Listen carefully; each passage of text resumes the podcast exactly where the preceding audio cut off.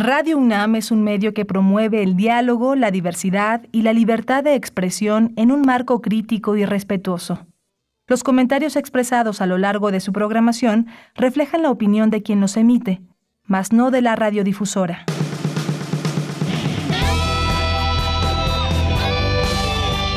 Prisma RU. Relatamos al mundo.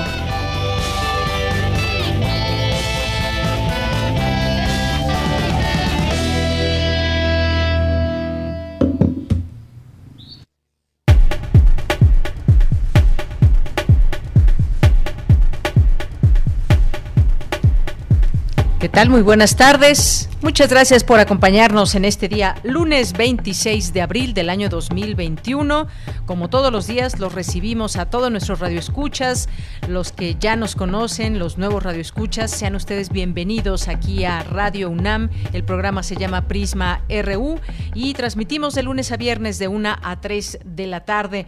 Pues le fue bien a estos mexicanos que ganaron los premios Oscar, tres mexicanos que ganaron el premio por mejor sonido en eh, Sound of Metal, esta película que no sé si ustedes ya la vieron, es una muy buena película y bueno, pues mejor sonido se va este premio para tres mexicanos, Michelle, Jaime y Carlos Cortés, que ganan este premio en la categoría de mejor sonido por esta cinta y eh, pues esta triada de mexicanos que se impuso a sus homólogos de películas como Greyhound, Mank, News of the World y la propia Soul de Disney Pixar. Así que enhorabuena a estos mexicanos que pues ya habían sido condecorados en algún momento con, con premios similares como con los, en los Globos de Oro y en los BAFTA. Así que pues ganan estos premios y que además eh, Michelle Coutlelenc, Coutelenc Coutolenc es la primera mujer mexicana en ganar este premio, la cuarta en toda la historia de los premios Oscar, además de eh, Sound of Metal, ha trabajado en películas de la talla del laberinto del fauno, Abel y La jaula de oro. Así que buenas noticias en este sentido para estos mexicanos y este premio que ganaron. ¿Cómo vieron los premios? Si es que los siguieron, algunas películas que ya hayan visto, que nos puedan aquí recomendar. Y bueno, hoy es el Día Mundial de la Propiedad Intelectual.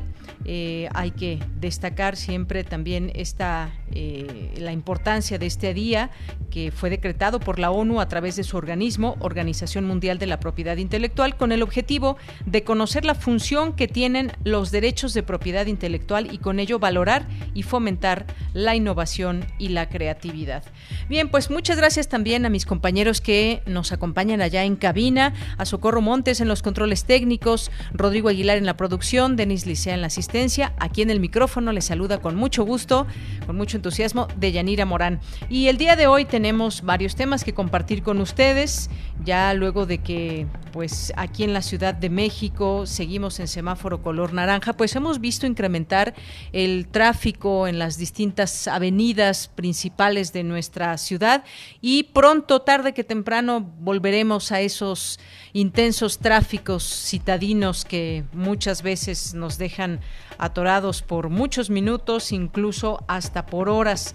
Vamos a platicar sobre la posibilidad de reducir hasta en 40% el tráfico y los congestionamientos en la Ciudad de México con la implementación de carriles reversibles adaptativos. ¿De qué se trata? Pues aquí nos va a platicar el doctor Dante Pérez Méndez, que es doctorado en Ciencia e Ingeniería de la Computación e investigador del Instituto de Investigaciones Matemáticas Aplicadas y en Sistemas de la UNAM. Así que no se lo pierdan.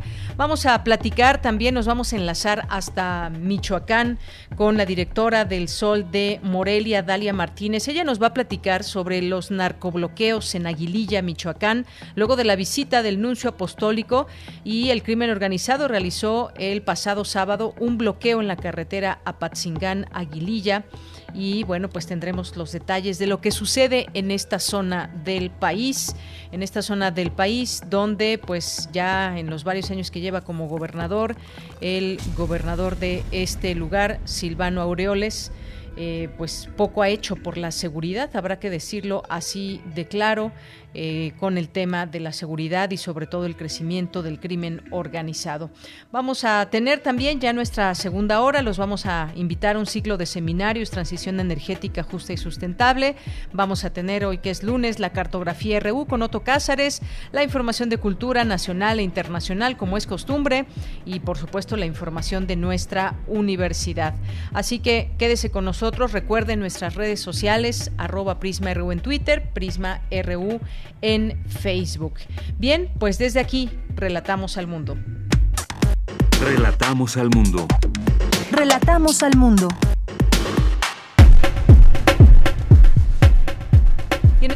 En este lunes 26 de abril del año 2021, en los temas universitarios, exhorta el rector de la UNAM, Enrique Graue, y rectores de otras universidades que se haga una inversión más adecuada en ciencia, tecnología e innovación para lograr el desarrollo de México inauguran el vigésimo segundo Congreso Internacional Afrocaribe, Racismo y Ancestralidad, Ancestralidad y Resiliencia.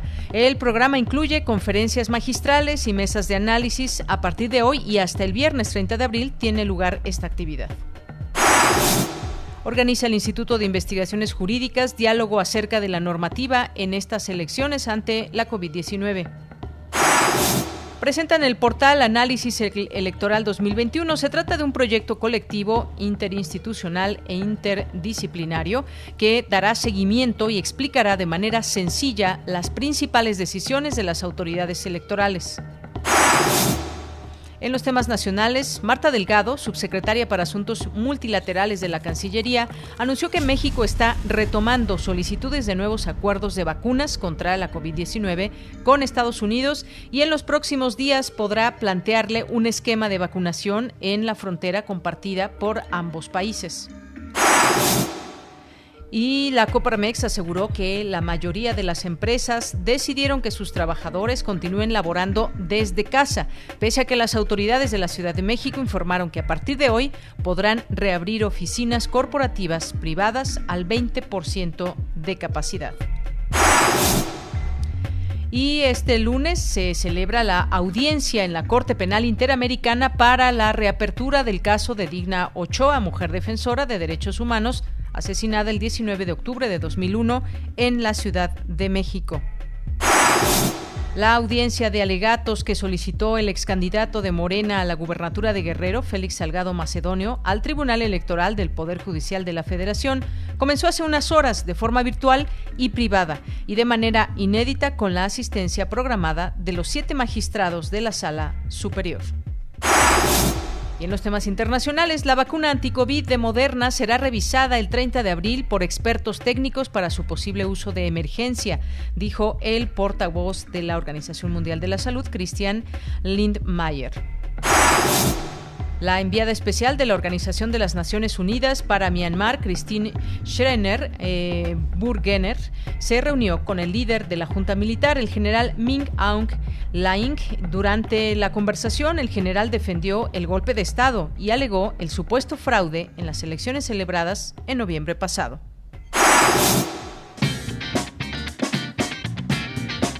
Hoy en la UNAM, ¿qué hacer y a dónde ir? Esta semana, TV UNAM invita a disfrutar del ciclo de cine Buenas noches Alemania. Del 26 al 30 de abril, disfruta de lo mejor del cine alemán en punto de las 22 horas por el canal universitario.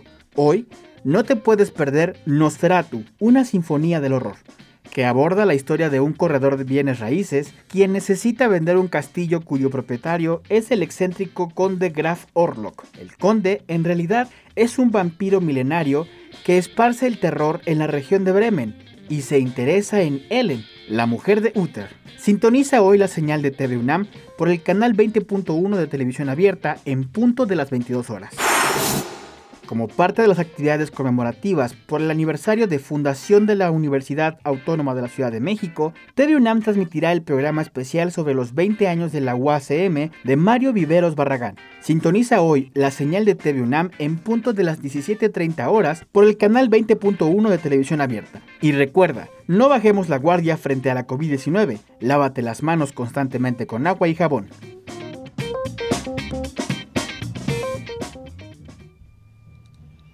Bien, pues continuamos, continuamos y eh, vamos ahora a las cifras y a las eh, informaciones que devienen de las autoridades federales en el tema de la salud. Hasta el día de hoy, esta Secretaría informó que Coahuila, Jalisco, Guanajuato, Veracruz, Chiapas y Campeche esta semana se encuentran en semáforo verde. Baja California, Sonora, Nuevo León, Tamaulipas, Sinaloa, Durango, Zacatecas, San Luis Potosí, Nayarit, Aguascalientes, Colima, Estado de México, Michoacán, Querétaro, Guerrero, Tlaxcala, Puebla, Morelos, Oaxaca y Yucatán en amarillo. Y en naranja, Chihuahua, Baja California Sur, Ciudad de México, Hidalgo, Tabasco y Quintana Roo. Hasta el momento México acumula 214.947 muertos por COVID-19 y 2.328.000 391 contagios confirmados. Estas son las últimas cifras en torno a las personas que han perdido la vida y también pues los estados en qué color de semáforo epidemiológico se encuentran.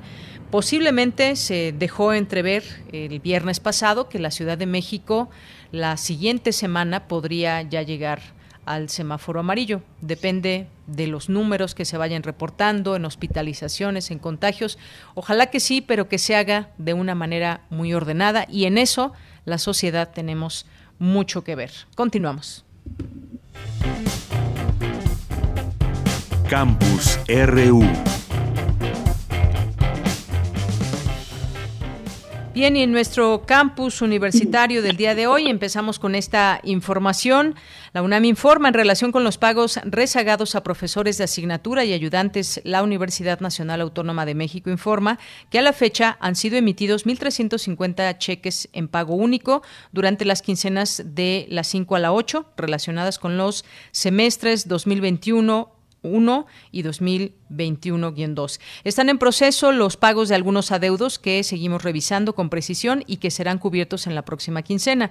En todos ellos, casos donde existen dudas o inconformidades sobre los montos de cheques emitidos como pago único regularizador, se está brindando una atención y revisión pormenorizada por parte de las secretarías administrativas de las diversas entidades académicas y por la Dirección General de Personal. La Administración de la Universidad trabaja para conseguir el total esclarecimiento de los conceptos en el pago de las percepciones a las figuras de profesor de asignatura y ayudante de profesor, por lo que en los casos que se detecte alguna, alguna diferencia a favor del personal académico se corregirá a la brevedad. Esta lamentable situación hizo evidente la necesidad de modernizar el sistema de nómina de la universidad, así como de puntualizar algunos conceptos de la APAUNAM, titular del contrato colectivo de trabajo, a fin de que no queden dudas sobre la forma en que se reflejan las prestaciones y los descuentos. Esperamos que en el transcurso del mes de mayo la universidad cuente con un sistema más actualizado, claro y transparente de los pagos al personal académico. Por tanto, la universidad reitera su compromiso de conseguir el total esclarecimiento de los conceptos en el pago de nuestra nómina y hace un llamado a las comunidades de las entidades académicas en donde se ha suspendido parcial o totalmente la docencia a distancia para su pronto restablecimiento en beneficio del aprendizaje y trayectoria escolar de nuestro alumnado. Así que damos a conocer este comunicado sobre los pagos, también que mucha gente pues se informa a través de aquí lo que está sucediendo en nuestra universidad. Y nos vamos ahora con Dulce García, ya está en la línea telefónica, necesaria una mayor inversión en ciencia, tecnología e innovación, advierten rectores de universidades en México. Dulce, muy buenas tardes, adelante. Así es, Yanira, muy buenas tardes a ti al auditorio. Deyanira, con el objetivo de generar un espacio de diálogo entre las diversas comunidades académicas para discutir las características que debe tener la enseñanza y la generación de ciencia y tecnología en nuestro país, se llevó a cabo el foro interuniversitario Jornadas de Reflexión sobre el Sistema de Ciencia, Tecnología e Innovación que demanda el futuro. Ahí estuvo presente de Yanira el rector de nuestra casa de estudios, el doctor Enrique Graue, quien comentó que la generación de conocimientos, producto de las diversas investigaciones, debe tener una libertad creadora desligada de funciones meramente utilitarias. El rector dijo también que las decisiones sobre su financiamiento y recursos deben estar hechas por sus pares y que no deben tener intereses personales o grupales, sino que deben estar enfocados al bienestar de la nación. Vamos a escuchar las palabras del rector. Esta pandemia, y todos lo sabemos, ha desvelado una enorme cantidad de problemáticas históricas y estructurales, entre ellas, por supuesto, la baja inversión en el sector CTI, la participación de los gobiernos y de los actores privados en dotar de recursos al sector en nuestro modelo económico actual son de vital importancia para detonar todo el sistema de ciencia, tecnología e innovación. El conocimiento, la tecnología y la innovación son fundamentales para solucionar crisis y consolidar los procesos de soberanía, desarrollo y bienestar. Deyanira, el rector Enrique Graue reiteró que sin inversión estratégica, sin diálogo y que si no hay corresponsabilidad, no se logrará un desarrollo en México. Por su parte, Rogelio Guillermo Garza, quien es rector de la Universidad Autónoma de Nuevo León, insistió también en la necesidad de incrementar el presupuesto asignado a ciencia, tecnología e innovación. Escuchemos. Este año el incremento fue de un porcentaje similar de la inflación, lo que nos situó en un punto 38% con respecto al Producto Interno Bruto, muy por debajo del promedio de 2.4% de la OCDE. Nuestro país requiere un incremento constante de inversiones CTI para alcanzar un verdadero desarrollo sostenible y equitativo e impulsar la transformación de la sociedad.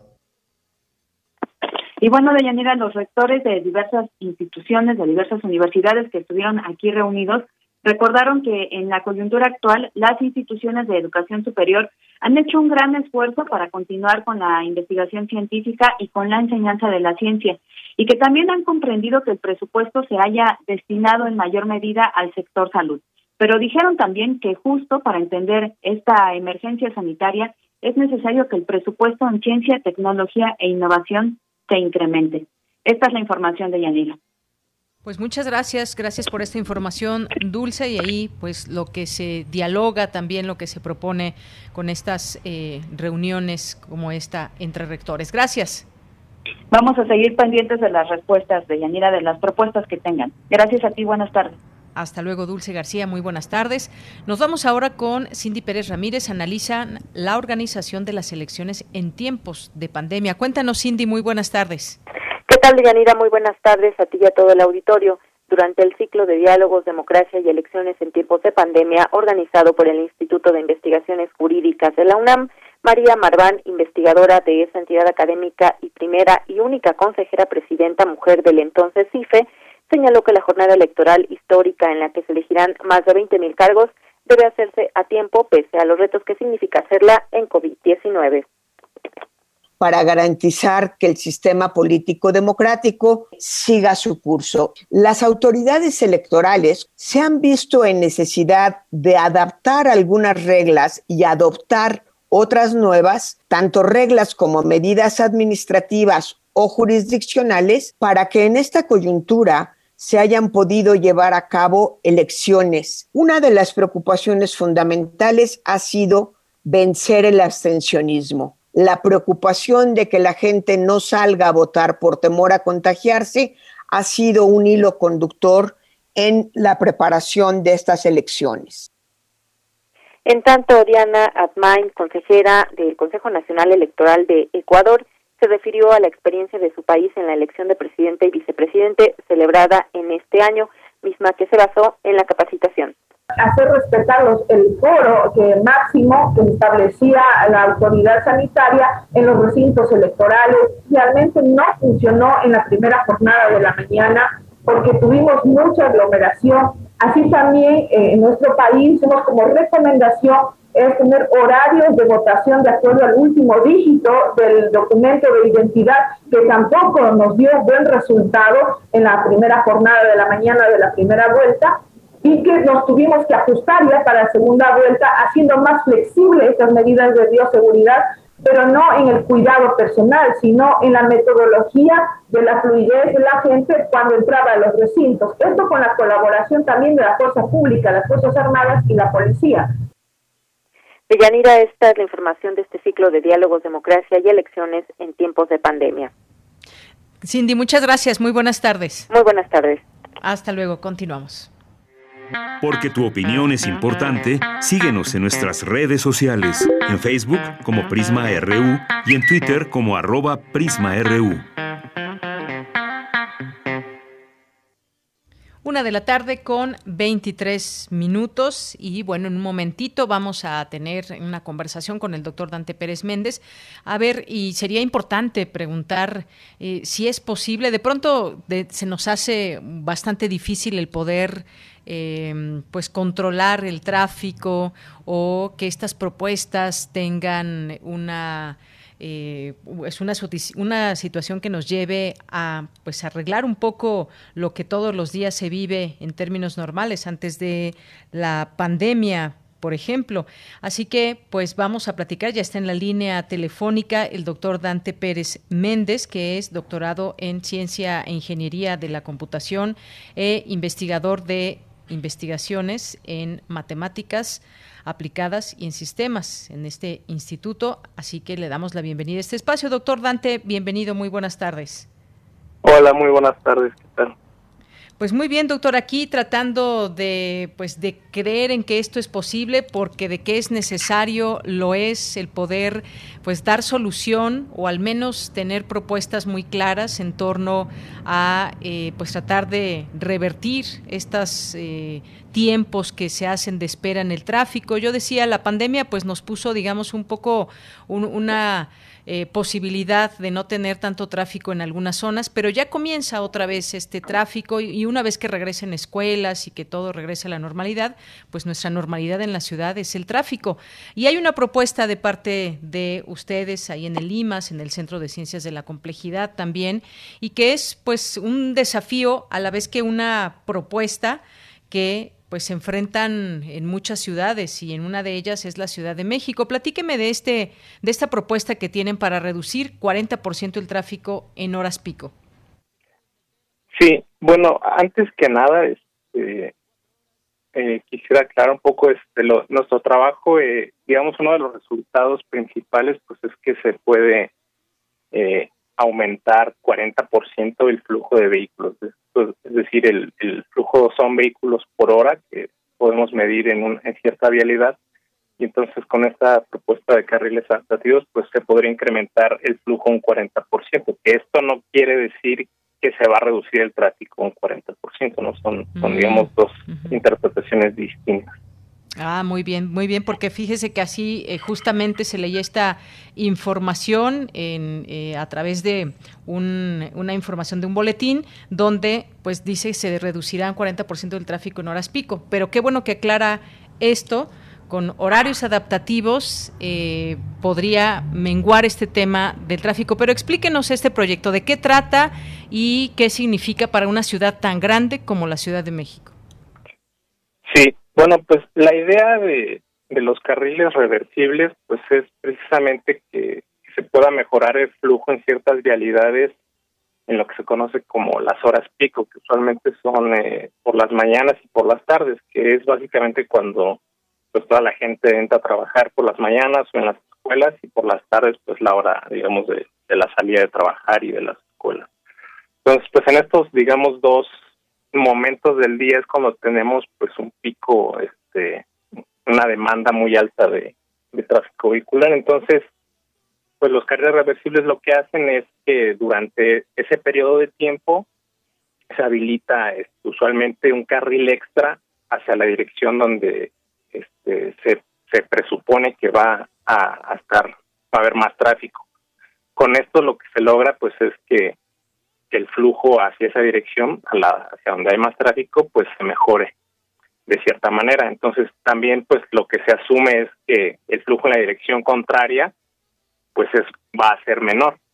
Entonces lo que nosotros quisimos estudiar fue este queríamos ver si si eso si eso lo podríamos mejorar eh, para que en lugar de que el carril reversible funcionara en un horario fijo, en esta hora pico, digamos, de, pongámosle un ejemplo, de 8 a 10 de la mañana, que si en lugar de que funcionara, eh, eh, digamos, fijo, podríamos nosotros hacerlo adaptativo. Quiere decir que fuera adaptativo, que, que este carril, esto lo hicimos con simulaciones computacionales, que en lugar de que de, digamos, de 8 a 10 o de 8 a 11 permaneciera en una sola dirección, pues esta dirección pudiera cambiar eh, de acuerdo a la demanda en tiempo real de los vehículos.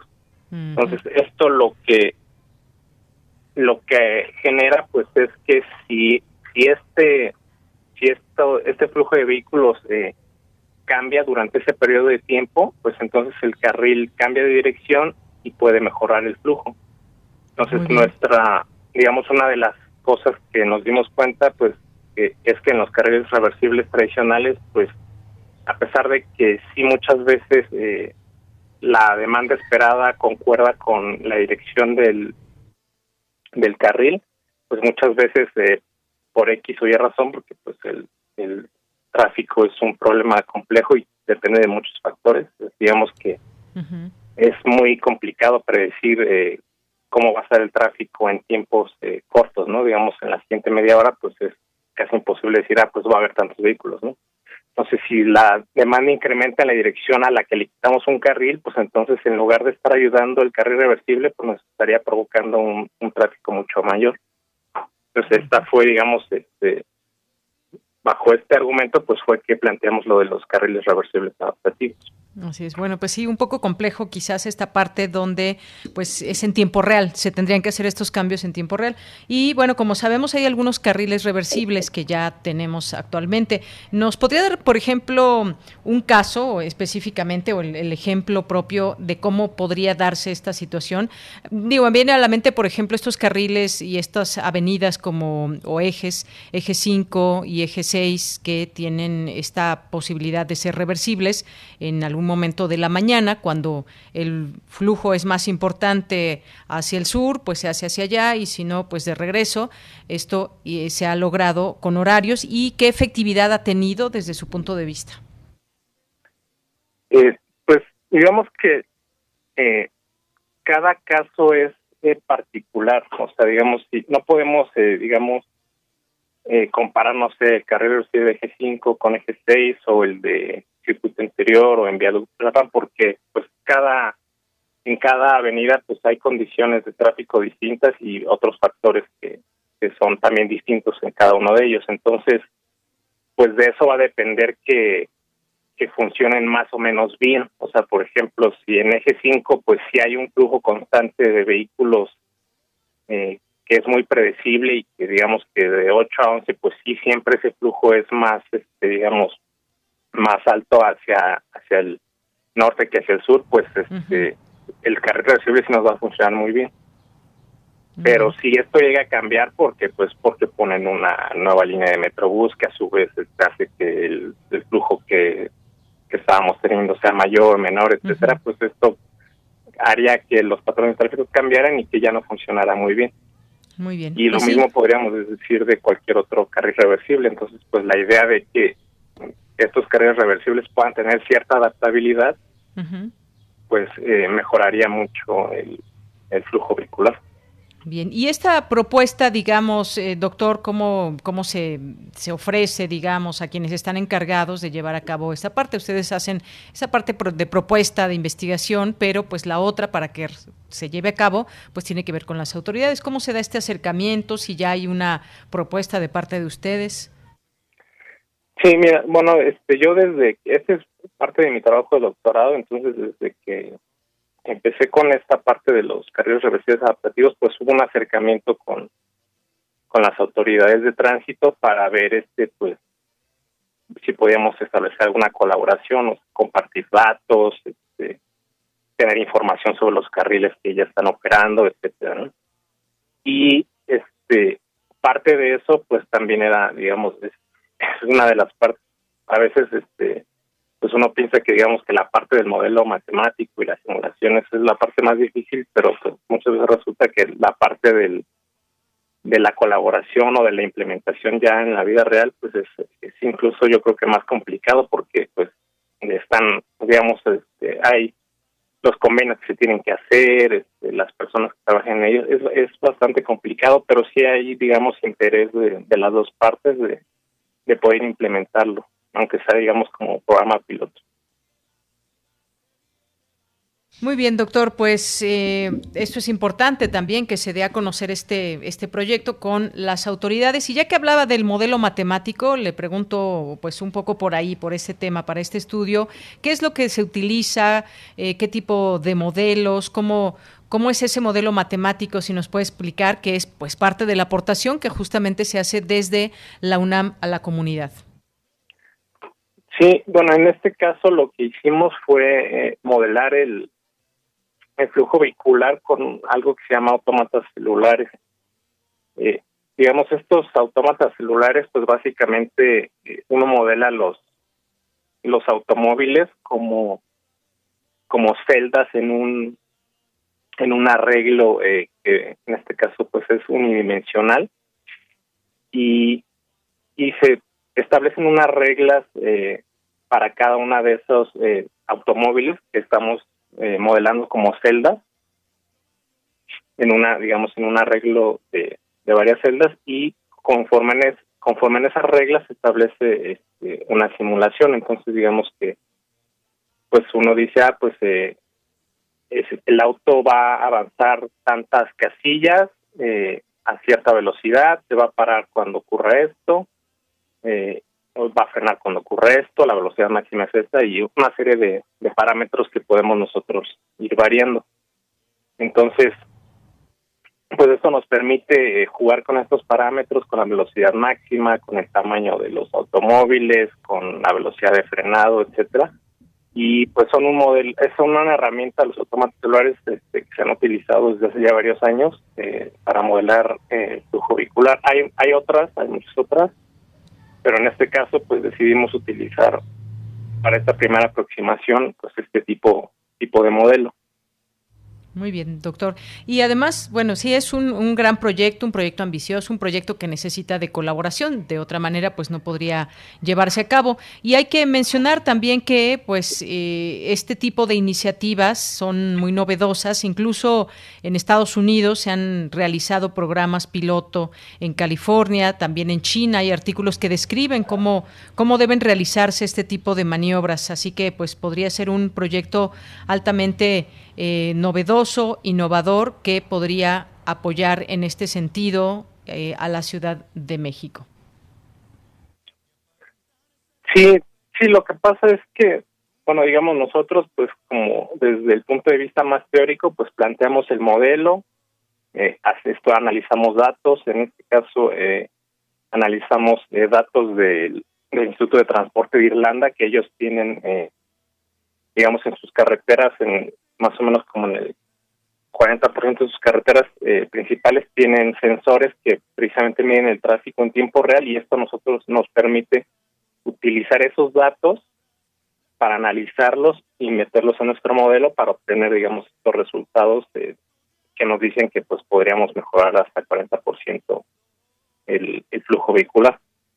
Ahora, digamos, la, la parte ya más práctica o aplicada sería, pues ahora, cómo implementamos ya esto. Y pues parece complejo, pero digamos, eh, una de las ventajas pues es que no tenemos que invertir demasiado en infraestructura, o sea, no es decir, el costo de, de hacer esto en ciertas vialidades pues es mucho menor que, que construir un distribuidor o un paso de nivel o cualquier otra obra que implique, pues, además de tiempo, pues mucho dinero. Pues en este caso, pues necesitamos eh, tener sensores que midan el tráfico en tiempo real, que estos sensores pues no son no son muy caros y digamos que también pues la parte logística es la parte un poco más complicada.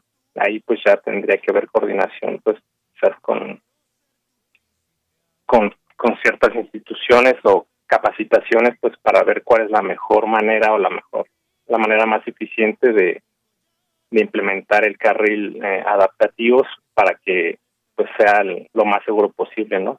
Pues queremos evitar accidentes, obviamente, que esté bien señalizado, que sea lo, lo más automático posible. Muy bien, doctor. Tipo de cuestiones. Bien, y entonces, bueno, pues nada más para hacer esta, esta puntualización que hacíamos eh, al inicio de la entrevista, es para mejorar el flujo vehicular más que reducir. No se reduciría en 40% el tráfico en horas pico, sino que se mejoraría ese flujo vehicular hacia dónde llevar, digamos, los autos en, en, en, momentos, en horas pico, y esto pues tendría que ayudarse de otros elementos como esto de estar en este monitoreo que, eh, que podría ser, o bueno, debe ser muy importante para saber cómo, cómo o cuál eje podría ser reversible y a qué hora y en tiempo real. Bien, pues doctor, no sé si desea agregar algo más antes de despedirnos. Eh, sí, pues bueno, nada más que este, este trabajo pues es en colaboración con, con mi tutor, que es Carlos Gershenson, del Instituto de Matemáticas Aplicadas, también con Mariana Lárraga del Instituto de Ingeniería y José Luis Mateos del Instituto de Física.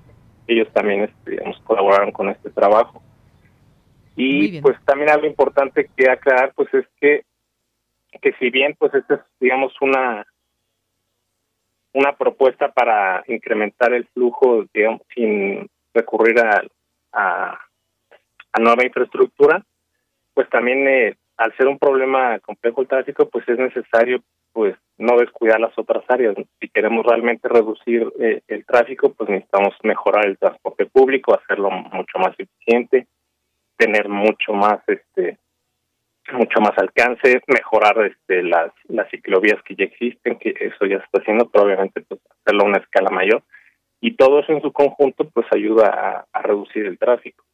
Claro, pues todo va en conjunto y todas estas alianzas en beneficio de la ciudadanía. Pues doctor Dante Pérez, muchas gracias por haber estado con nosotros aquí en Prisma RU de Radio UNAM.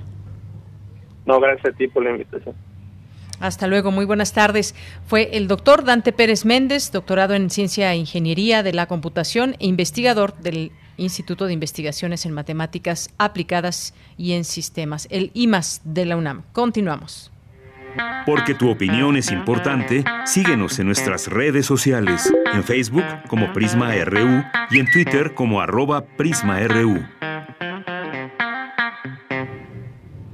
Bien, continuamos. Es la una de la tarde con 40 minutos. El fin de semana hubo, pues, noticias, noticias sobre narcobloqueos en Aguililla.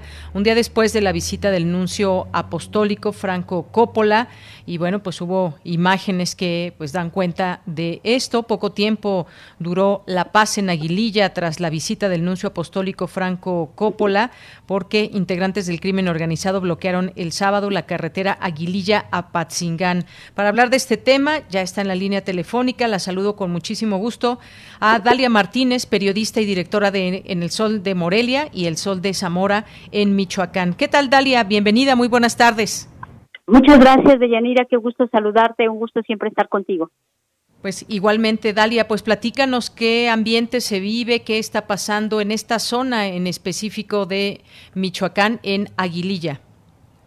Mira, Deyanira, para ponernos en contexto, sí me gustaría que ubicáramos a qué, a qué distancia está Aguililla, por ejemplo, de la capital del estado, que es Morelia, está más o menos a 400 kilómetros de distancia en una zona muy agreste, es un poblado muy pequeño que apenas el año pasado, hace dos años, tenía 3.000 habitantes, menos de 3.000 habitantes, es una zona muy chiquita, es una comunidad rural donde la gente vive de la de cortar eh, de cortar eh, limón principalmente vive de la de la agricultura de, de, la auto, del autocultivo para comer eh, y bueno pues también hay que decirlo es una comunidad muy débil donde no hay servicios básicos donde los caminos son de terracería donde la, la comunidad bueno no cuenta con servicios básicos de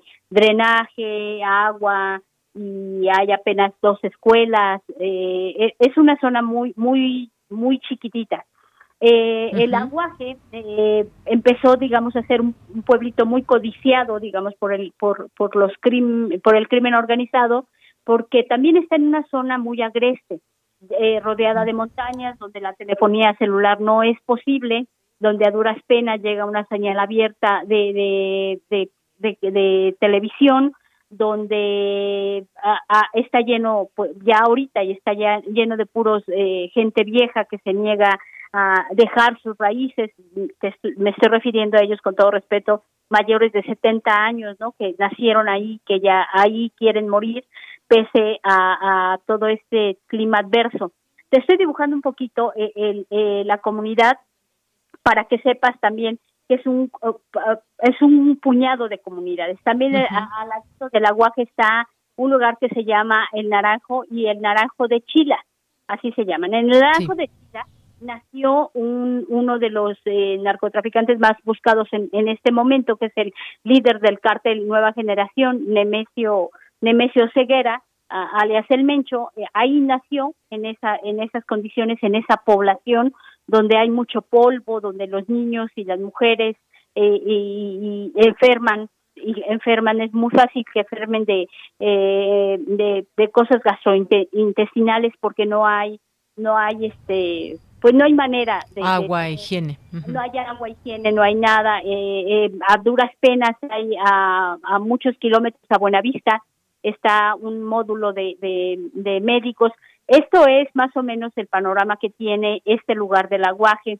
no donde toda la vida eh, se han ocultado tiene una historia interesante donde toda la vida se han ocultado ocultado ahí pues este gente que está involucrada con el crimen organizado y con el tráfico de enervantes y de, y de metanfetaminas a últimas fechas.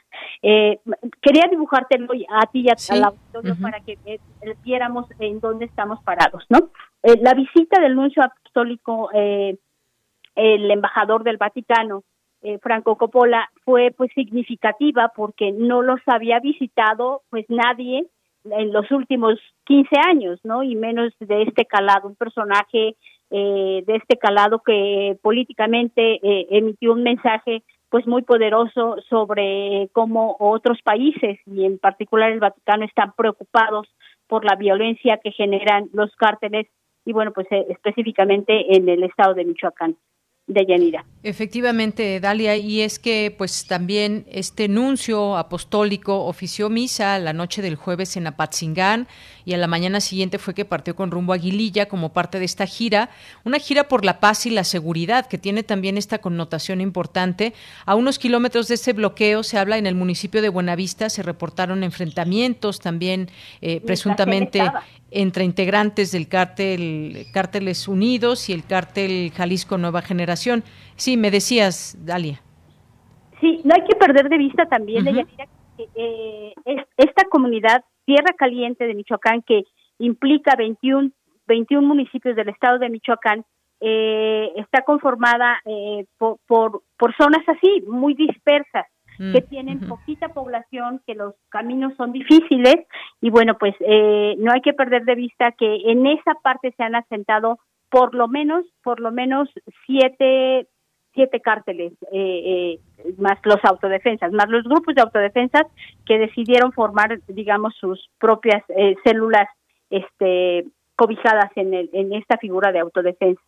Así es, y hay algunos datos interesantes que me parece importante eh, compartir, eh, Dalia. Durante esta misa en Aguililla también que hubo alrededor de 500 personas, el nuncio Franco Coppola rechazó juzgar al crimen.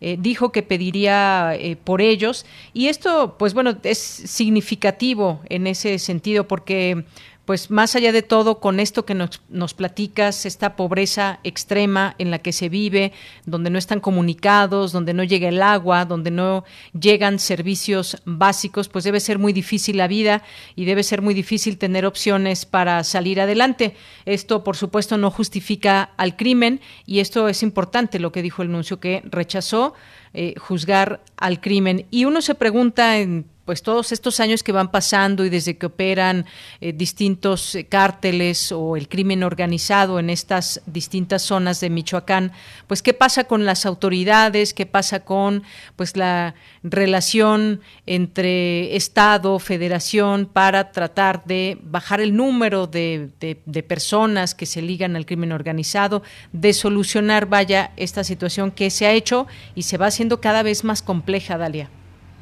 Así es, eh, y sobre todo de Yanira, porque eh, ese es el punto. eh, durante estos seis años de gobierno que ha encabezado eh, Silvano Aureoles Conejo, eh, no se ha visto, digamos, un avance real en materia de seguridad. Eso lo cifra, las cifras lo revelan, digo, por decir eh, lo que está denunciado, no, no, no es ningún ningún secreto. Eh, por una parte, por otra parte, él mismo reconoce que hay lugares donde ni siquiera puede pues ha, podido ir de gira o a ver eh, que cómo está ahí el ambiente. Eh, eh, eso fue el aguaje, el tema del aguaje es significativo y es vigente, pero por ejemplo en Tepalcatepec, hace dos años, en el 2017, 18 de enero, no recuerdo bien la fecha, le apedrearon un helicóptero al, al, gobernador y eso fue público, hay notas al respecto. Y bueno, pues ahí declaró eh, prácticamente que él daba por perdido Tepalcatepec y efectivamente no ha podido regresar a Tepalcatepec, no ha podido entrar, no hay no hay manera de llevar nada. Entonces, bueno, eh, así las cosas, el gobernador, el gobierno, las autoridades locales, estatales y municipales saben que tienen zonas perdidas, así de plano. ¿no? Este, es horrible oírlo y, y bueno, pues es este, eh, escandaloso, en un estado de derecho como el que pretende vivir México, pero pero así es, o sea, simplemente no hay manera de entrar ahí, no hay manera de llevar nada, no hay manera de, no hay diálogo, vaya, ni siquiera pues hay, atención a la población, o sea, eso es mucho pedir, ¿no? A menos que el, gobierno y los cárteles, bueno, pues este ya sabe que está apoderado y que son territorio de ellos. Claro, y a menos que se vaya pues con el ejército acompañado, que así fue como llegó el gobernador Silvano Aureoles, donde pues más allá de pues eh, este diálogo que se hubiera preferido, lo que dio la vuelta en las redes sociales, pues fue esta, este tema donde empuja a una persona a la que llamó que era un halcón. Halconero, sí Exacto, cuando tenía una pancarta que según se dio a conocer en los distintos medios, pues solamente le pedía dejar la corrupción y que restablezca el orden en el pueblo y que quieren carretera libre. Eso es una de las pancartas que se lograron ver en esta en esta situación. Parece ser que, pues bueno, no le gusta que le reclamen al gobernador. Sin embargo, como bien apuntabas, ahí están las cifras y pues ahí está su mandato, pues con las características que tiene. No se acaba, no termina la violencia allá en Michoacán. Incluso, pues ahora, pues cuando uno habla de, de Michoacán, pues sin duda le vienen a uno a la mente el tema de las autodefensas. Incluso hay uno de los eh, que fueron líderes de las autodefensas que está como como candidato. No recuerdo en este momento de qué, Hipólito Mora. Hipólito Mora está por el partido, por el partido Encuentro Social, por el PES, eh, está contendiendo por él junto con pues con algunas otras personas este, que también algo cuestionables a nivel estatal, pero él está encabezando la candidatura a la gobernatura y él ha dicho que bueno pues no va a claudicar eh, en favor de ningún otro candidato eh, del partido que sea y pues va solo, va recorriendo el estado.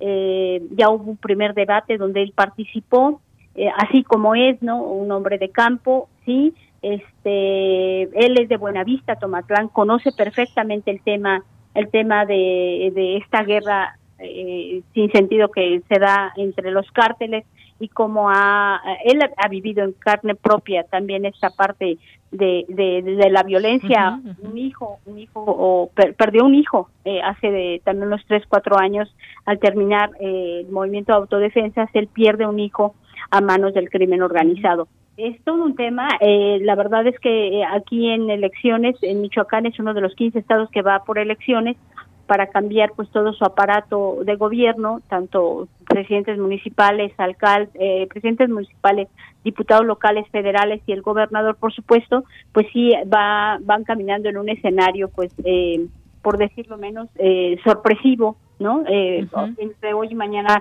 se decidirá la, la, la, candidatura de otro de, Morena, de Raúl Morón y bueno pues en ese escenario estamos en medio en medio pues los ataques del crimen organizado que sin duda de Yanira está montado en las estructuras de gobierno. Así es. Bueno, pues Dalia, qué complejo todo este panorama allá en Michoacán, en medio de pues todo este proceso electoral que le toca también a, a, Michoacán. Y pues ya veremos en su momento cuáles son los resultados y a qué se comprometen y qué logran cumplir o no los distintos candidatos, porque los últimos gobernadores pues han tenido una situación muy compleja con el tema de las autodefensas y el narcotráfico. Pues Dalia, no sé si quieras agregar algo más antes de despedirnos. Pues nada más abonar un poco allí a tu tema. Sí, es, es muy complejo el panorama que se está viviendo, sobre todo en esta época electoral, porque eh, creo que otras ocasiones lo habíamos platicado aquí en tu mismo espacio, que agradezco siempre. Eh, habíamos platicado que, bueno, en este panorama uno nunca sabe con quién habla, ¿no? Eh, en tiempo electoral, no, uno nunca sabe quién es quién. Por lo menos hay detectado siete cárteles en Tierra Caliente pero eso no quiere decir que no estén, digamos, también eh, delincuentes de cuello blanco, pues apoyándolos. Muy bien, Dalia, pues muchísimas gracias. También nosotros te agradecemos de verdad esta posibilidad de conversar contigo, de enlazarnos hasta Michoacán y que nos tengas de primera mano esta información de lo que va surgiendo y este fin de semana, pues que dio la nota a Michoacán por esta visita del, eh, del nuncio apostólico, pero también de eh, cómo está enmarcada la violencia en algunas zonas, específicamente allá en Michoacán. Muchas gracias, Dalia. Deyanira, siempre es un gusto estar contigo y con tu público. Muchas gracias. Muy buenas tardes, hasta luego. Bien, pues Dalia Martínez es periodista, es directora del Sol de Morelia y el Sol de Zamora en Michoacán. Y bueno, pues nos vamos ya a las actividades de la sala Julián Carrillo. Relatamos al mundo. Relatamos al mundo. Sala Julián Carrillo presenta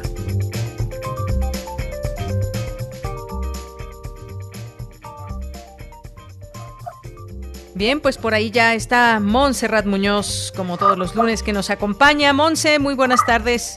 Hola, ¿qué tal? De Yanira, equipo de Prisma RU, espero se encuentren muy bien. Yo ya mejorando, ya podemos sonreír, podemos hablar, podemos escuchar muy buena música y también podemos agradecerles a todos ustedes quienes escuchen ambas frecuencias de Radio Universidad, también a quien le dé like a la página Sala Julián Carrillo, ahí estamos haciendo nuestras transmisiones, la programación cultural y digital que también preparamos con mucho ánimo y mucho corazón para que se acerquen tanto a propuestas editoriales como a nuestros cursos, como por supuesto también a las retransmisiones de intersecciones, también a los nuevos estrenos de música.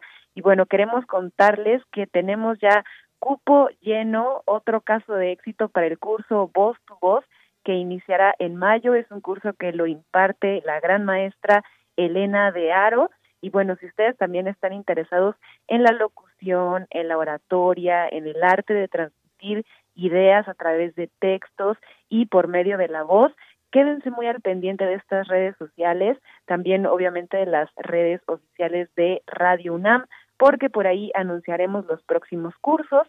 También tenemos en puerta ya pues el curso muy famoso de oratoria del maestro Sergio Rued y esto dará inicio en algunos meses, así que síganos por favor para tener de primera mano, de primera fuente estos pocos lugares de los cursos virtuales, pero les aseguramos que son garantía y que les cambian su vida. No es para menos más de 20 alumnos cada mes que se inscriben en ambos grupos lo podrían comprobar y certificar y bueno, pues es también un gran anuncio para nosotros como área en extensión cultural contar con el favor de su inscripción a estos cursos. Así que pues un aplauso sonoro para todos los inscritos y pues ahí nos cuentan también sus experiencias como graduados, cómo les han ido con estos cursos. El viernes tenemos una sorpresa porque el viernes es 30 de abril, Día del Niño, y bueno, todos nos sentimos así. También es Día Internacional del Jazz, pero bueno, como siempre en Intersecciones programamos algo que tiene que ver con este género. Le dimos la vuelta e invitamos a una propuesta que estoy muy segura que tanto Cami de ella como igual muchos de los niños y niñas de corazón que escuchamos también Radio UNAM nos va a súper interesar y nos vamos a divertir muchísimo. Vamos a estrenar música de Pedro Krustovsky. Ustedes saben quién es Pedro Krustovsky. A lo mejor les sonará de una gran banda de triciclos de Triciclos Circus Band.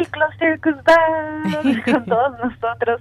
Estuvieron tocando en un aniversario hace ya un par de años, ya tres años, en Radio UNAM en el mes de junio, pero bueno, fue un concierto de sala llena, muchos de ustedes igual pudieron asistir, pudieron escuchar la transmisión desde otros lados de la República y bueno, Pedro es el saxofonista de esta gran agrupación. A lo mejor ustedes han ido a algunos de los shows en vivo y bueno, a Pedro siempre le gusta contar chistes y ya es una tradición que el público infantil que pertenece a esta gran familia de Triciclos Circus Band, pues siempre le gritan chiste, chiste. Y bueno, pues él también ahí responde con unos chistes, incluso hasta pasa la audiencia a que cuenten ahí sus chistes y bueno, entre todos se arma el merequetengue, en la bailadera, la gozadera y bueno, también es una excelente banda que llevan más de décadas, de dos décadas décadas de historia, así que vamos a pasar un poquito de su música como solista de Pedro Krustovsky y bueno, tiene ahí una canción de cuna, tiene canciones dedicadas a su hija, porque pues él ya en tres años ha sido papá, entonces esto le cambió la vida, empezó a componer canciones para niños, y si ustedes son fans de Triciclo Circus Band, les voy, a poner, les voy a poner aquí el cartel oficial en Twitter y nos van a contar cuál es su rola favorita de Triciclo Circus Band. La mía es el amor, el amor, el amor. Pero ustedes cuéntenos cuál y conéctense a las 8.30 en el Facebook Sala Julián Carrillo. Tendremos entrevista con tanto Pedro Krustowski, también con Alejandro Preiser, que es un excelente compositor y también líder de esta agrupación. Y pues ahí también este, se conectan para ponernos sus mejores chistes y que se arme la guerra de chistes en entrevista y al aire, pues música de este compositor y también de la retransmisión de Triciclo Circus Band. Por supuesto, también los otros libros en su tianguis de diversidad virtual y textual. Conversaremos con Erendira Aragón el sábado a las 7 de la noche y pues ella nos conversará sobre los distintos foros que se hacen para enunciar, publicar y materializar un libro. Por ejemplo, ¿qué, ay, ¿qué es una pregunta para todos ustedes? ¿Qué formas conocen de libros?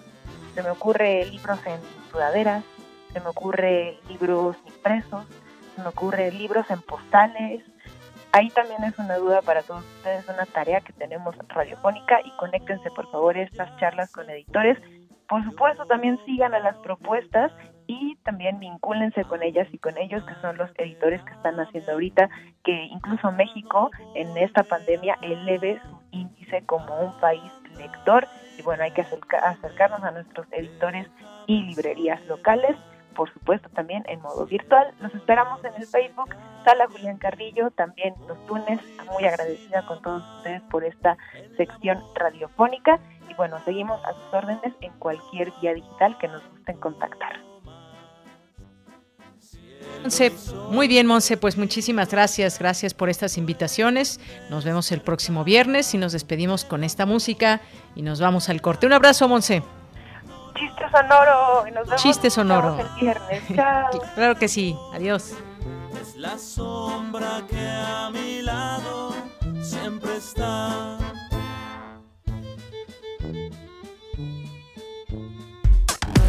Relatamos al mundo. Relatamos al mundo. Voces del feminismo en México. Alaide Fopa y Elena Urrutia crearon el programa de radio que se convirtió en una crónica de la lucha de las mujeres de los años 70 y 80. ¿Qué tanto ha cambiado la vida de las mujeres desde entonces? Foro de la Mujer, serie declarada Memoria del Mundo por la UNESCO, lunes, miércoles y viernes a las 17 horas. Radio UNAM, experiencia sonora. Con Morena, las grandes decisiones del país las toma la gente. El pueblo guía nuestro proyecto de transformación. Hoy su voz suena más fuerte que nunca. El pueblo participa en la construcción del destino de México. Este movimiento es suyo. El pueblo elige a sus representantes y el destino de los proyectos y recursos de la nación que son suyos también. Nosotros respetamos la voluntad popular. Con Morena, el pueblo manda. Morena, la esperanza de México. En el México de antes nos tenían de rodillas. Hoy Todos los mexicanos hemos empezado a levantar la frente. Nos estamos poniendo de pie. Para eso luchamos, para eso existimos y a este cambio ya nadie lo detiene. En el PT somos un grupo de hombres y mujeres que defendemos esta causa. Vota por el PT. El PT está de tu lado. Calme Cali, Mimagoshko, Makta FM, Radio Nam. Calme Cali, Calme Cali, quinta temporada. Todos los jueves a las 10 horas por el 96.1 de FM. Retransmisión, domingos 15.30 horas. Radio UNAM. Experiencia sonora. Por una nación de mujeres mexicanas sin miedo, proponemos aumentar las penas de 10 a 40 años a agresores de mujeres. En el caso de feminicidios, cadena perpetua a los culpables. Crearemos PRODEM, Protección de los Derechos de las Mujeres, que en tiempo real podrá recibir denuncias y actuar de forma rápida en la prevención y combate al tráfico y al abuso de mujeres y menores, crímenes físicos, morales y cibernéticos contra las mujeres. Ni una menos. Ponle un alto a Morena y a la destrucción de México por las y los candidatos a diputados federales del PAN. Soy Salomón Chertorivsky, como tú sé que antes estábamos mal, pero hoy estamos peor. Lo bueno es que aquí en la Ciudad de México hay un movimiento bien chilango, un movimiento que respeta y comparte las luchas de las mujeres y que sabe que el amor tiene muchas formas. Un movimiento que no criminaliza, legaliza y que te quiere libre para tomar las calles cuando sea necesario. La Ciudad de México sí tiene una buena opción. El movimiento chilango ya está aquí. Salomón Chertorivsky, candidato a diputado federal, Distrito 10, Movimiento Ciudadano. Porque tu opinión es importante, síguenos en nuestras redes sociales, en Facebook como Prisma RU y en Twitter como arroba PrismaRU.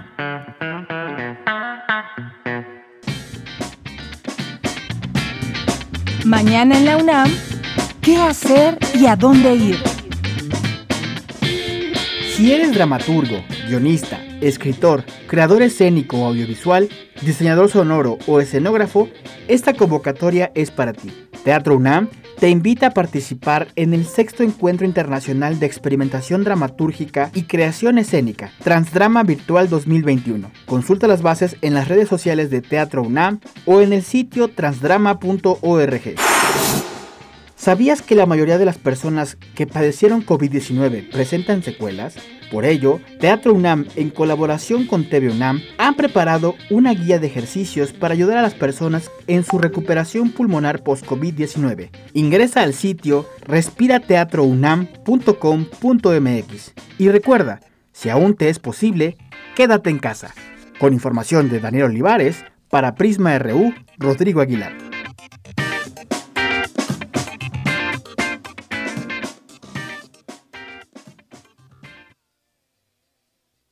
Bien, continuamos. Dos de la tarde con seis minutos. Estamos de regreso ya en esta segunda hora de Prisma RU. Gracias por acompañarnos. Todavía tenemos muchas cosas en esta hora, así que acompáñenos.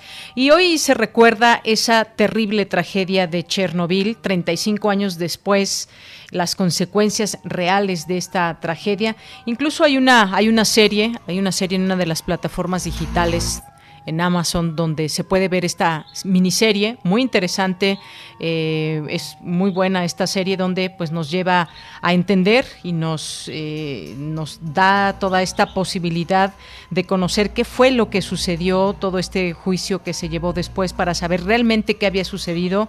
No fue precisamente un eh, accidente sino que pues fue pues toda una situación de responsabilidades. Tres décadas y media después de este el peor accidente nuclear de la historia, la catástrofe de Chernobyl, continúa en las conciencias colectivas, dividida entre el recuerdo simbólico y los efectos reales que todavía se perciben en una región del norte de Ucrania, muy cerca de la frontera con Bielorrusia, donde el año pasado un incendio intencional en los bosques de la zona provocó un repunte de radiación hasta 16 veces por encima de los niveles normales. Bueno, pues esta fue una situación que en su momento trajo muchas y distintas consecuencias que aún se recuerdan muy, muy claramente las personas que vivieron eh, leche de vacas que pues pastaban en zonas aledañas y que representó un tema de salud, un gran problema de salud terrible allá en Chernobyl. Bueno, pues 35 años ya de esta catástrofe. Y lo que estamos escuchando de fondo, vamos a escuchar un poquito de este parte del soundtrack de esta serie Chernobyl a 35 años.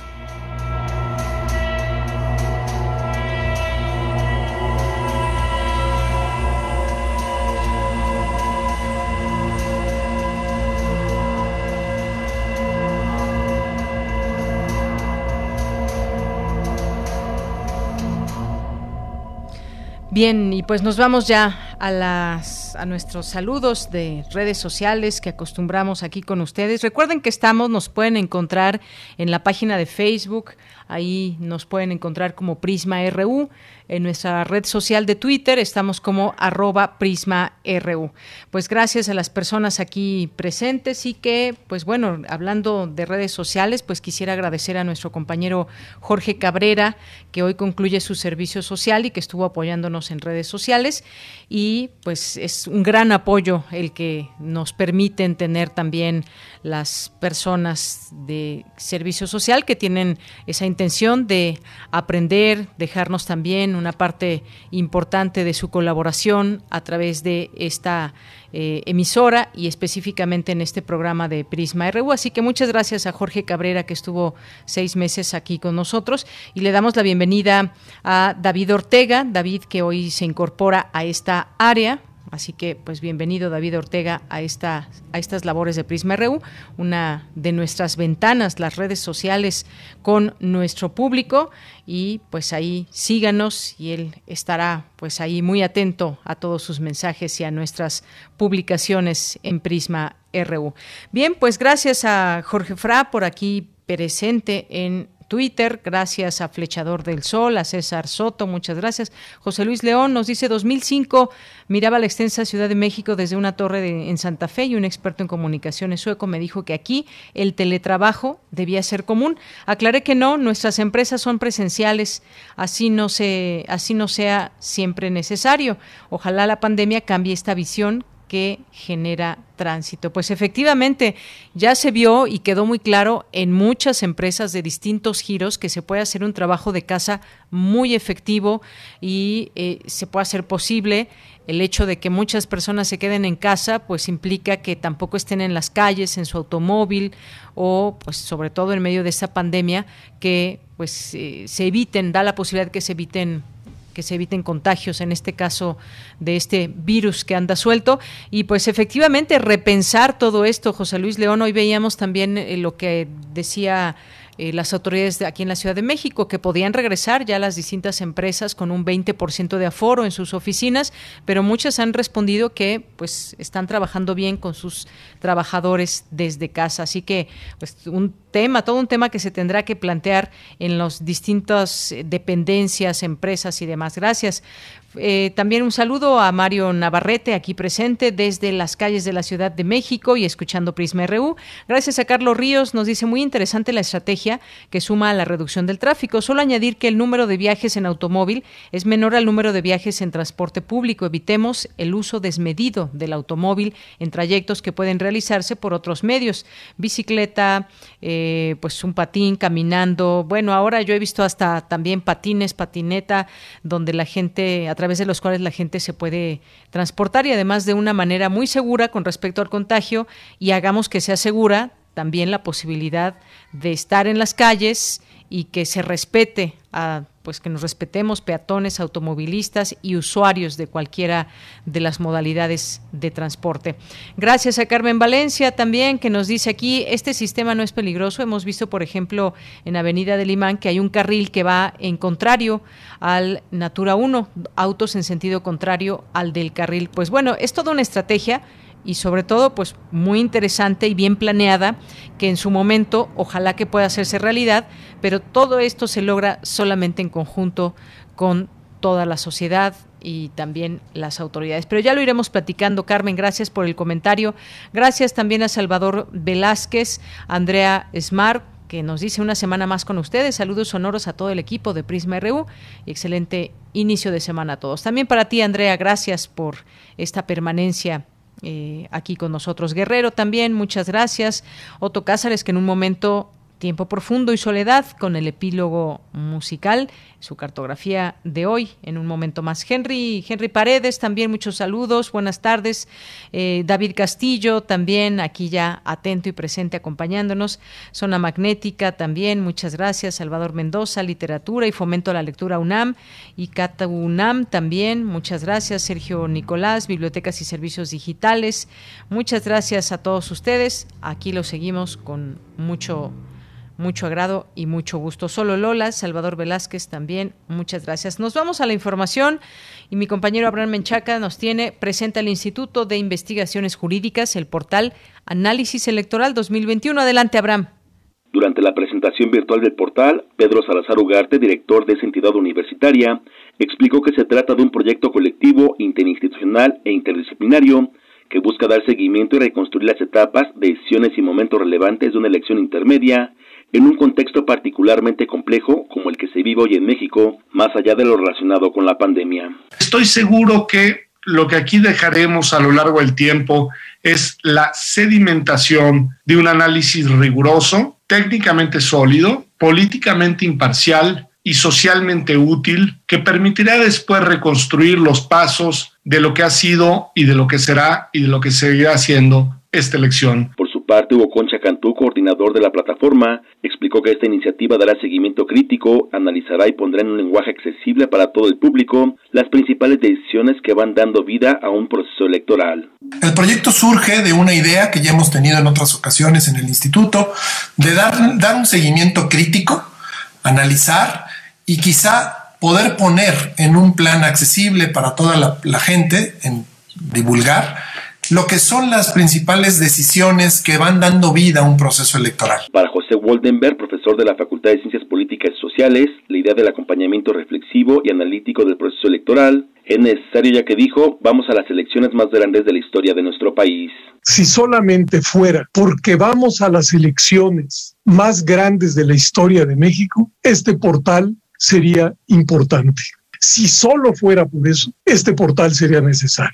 Dos, si solo fuera porque este proceso electoral se lleva a cabo en medio de una pandemia que ha tenido un impacto en prácticamente todas las esferas de la vida política y social, también sería muy importante este seguimiento. En esta iniciativa participan también el Tecnológico de Monterrey, el CIDE, la Flaxo y la Facultad de Ciencias Políticas y Sociales. De Yanira, la información que tengo. Buenas tardes. Gracias, Abraham. Muy buenas tardes. Nos vamos ahora con Cristina Godínez. Inauguran el vigésimo segundo Congreso Internacional Afrocaribe, Racismo, Ancestralidad y Resiliencia. Adelante, Cristina. Buenas tardes, Deyanira. Un saludo para ti y para el auditorio de Prisma RU. El doctor Jesús María Serna Moreno, presidente de la Asociación Mexicana de Estudios del Caribe, encargada de la organización de este congreso, dijo que este se realiza luego de que el año pasado se tuvo que suspender por la pandemia y habló de las actividades que han preparado. Las diversas temáticas que se agrupan en torno al título de nuestro Congreso hacen referencia a las cuestiones raciales, étnicas y culturales en el Caribe y conferencistas magistrales, ponentes y panelistas son expertos estudiosos quienes desde diversos enfoques teóricos y metodológicos abordarán dichas temáticas en un contexto internacional en que el racismo contra estas poblaciones se incrementa de forma alarmante y las desigualdades se extreman escandalosamente. El doctor Nayar López Castellanos, coordinador del Centro de Estudios Latinoamericanos de la Facultad de Ciencias Políticas y Sociales de la UNAM, expresó que este evento es importante en la discusión y reflexión de lo que es el Caribe. Todos los temas que, están, que inciden en la región pues estén contemplados sin duda alguna, sobre todo en un momento como el que estamos atravesando, en una pandemia que ha trastocado no solamente la cotidianidad y la normalidad, por así llamarla, de la vida, sino que ha también reflejado los grandes problemas y agudizado algunos de ellos, poniendo con gran claridad, digamos, el entorno de desigualdad económica que existe a nivel internacional, un orden económico totalmente favorable, digamos, para las potencias y para el capital. Y el Caribe ahí tiene mucho que decir, ¿no? Hay mucho que discutir alrededor de, porque no solamente es importante entender la historia, la cultura del Caribe para entender qué es el Caribe en el presente, sino también sus desafíos, sus necesidades y la importancia de, un conjunto de naciones que eh, además hace mucho, que tienen un espacio de integración muy interesante en diferentes niveles y que muchas veces no se conoce. Por su parte, el maestro José Román Ruiz Castillo, rector de la Universidad Autónoma de Campeche, sede del evento, habló de la importancia de la región Caribe. Campeche está integrado a la gran cuenca del Caribe desde el punto de vista histórico y cultural.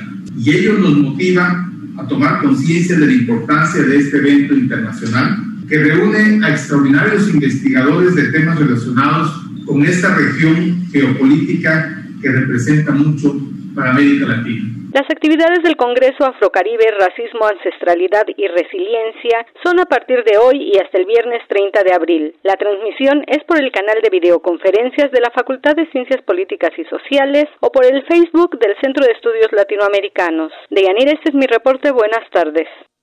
Gracias, gracias Cristina Godínez. Buenas tardes. Nos vamos ahora a las breves internacionales con Ruth Salazar. Internacional RU.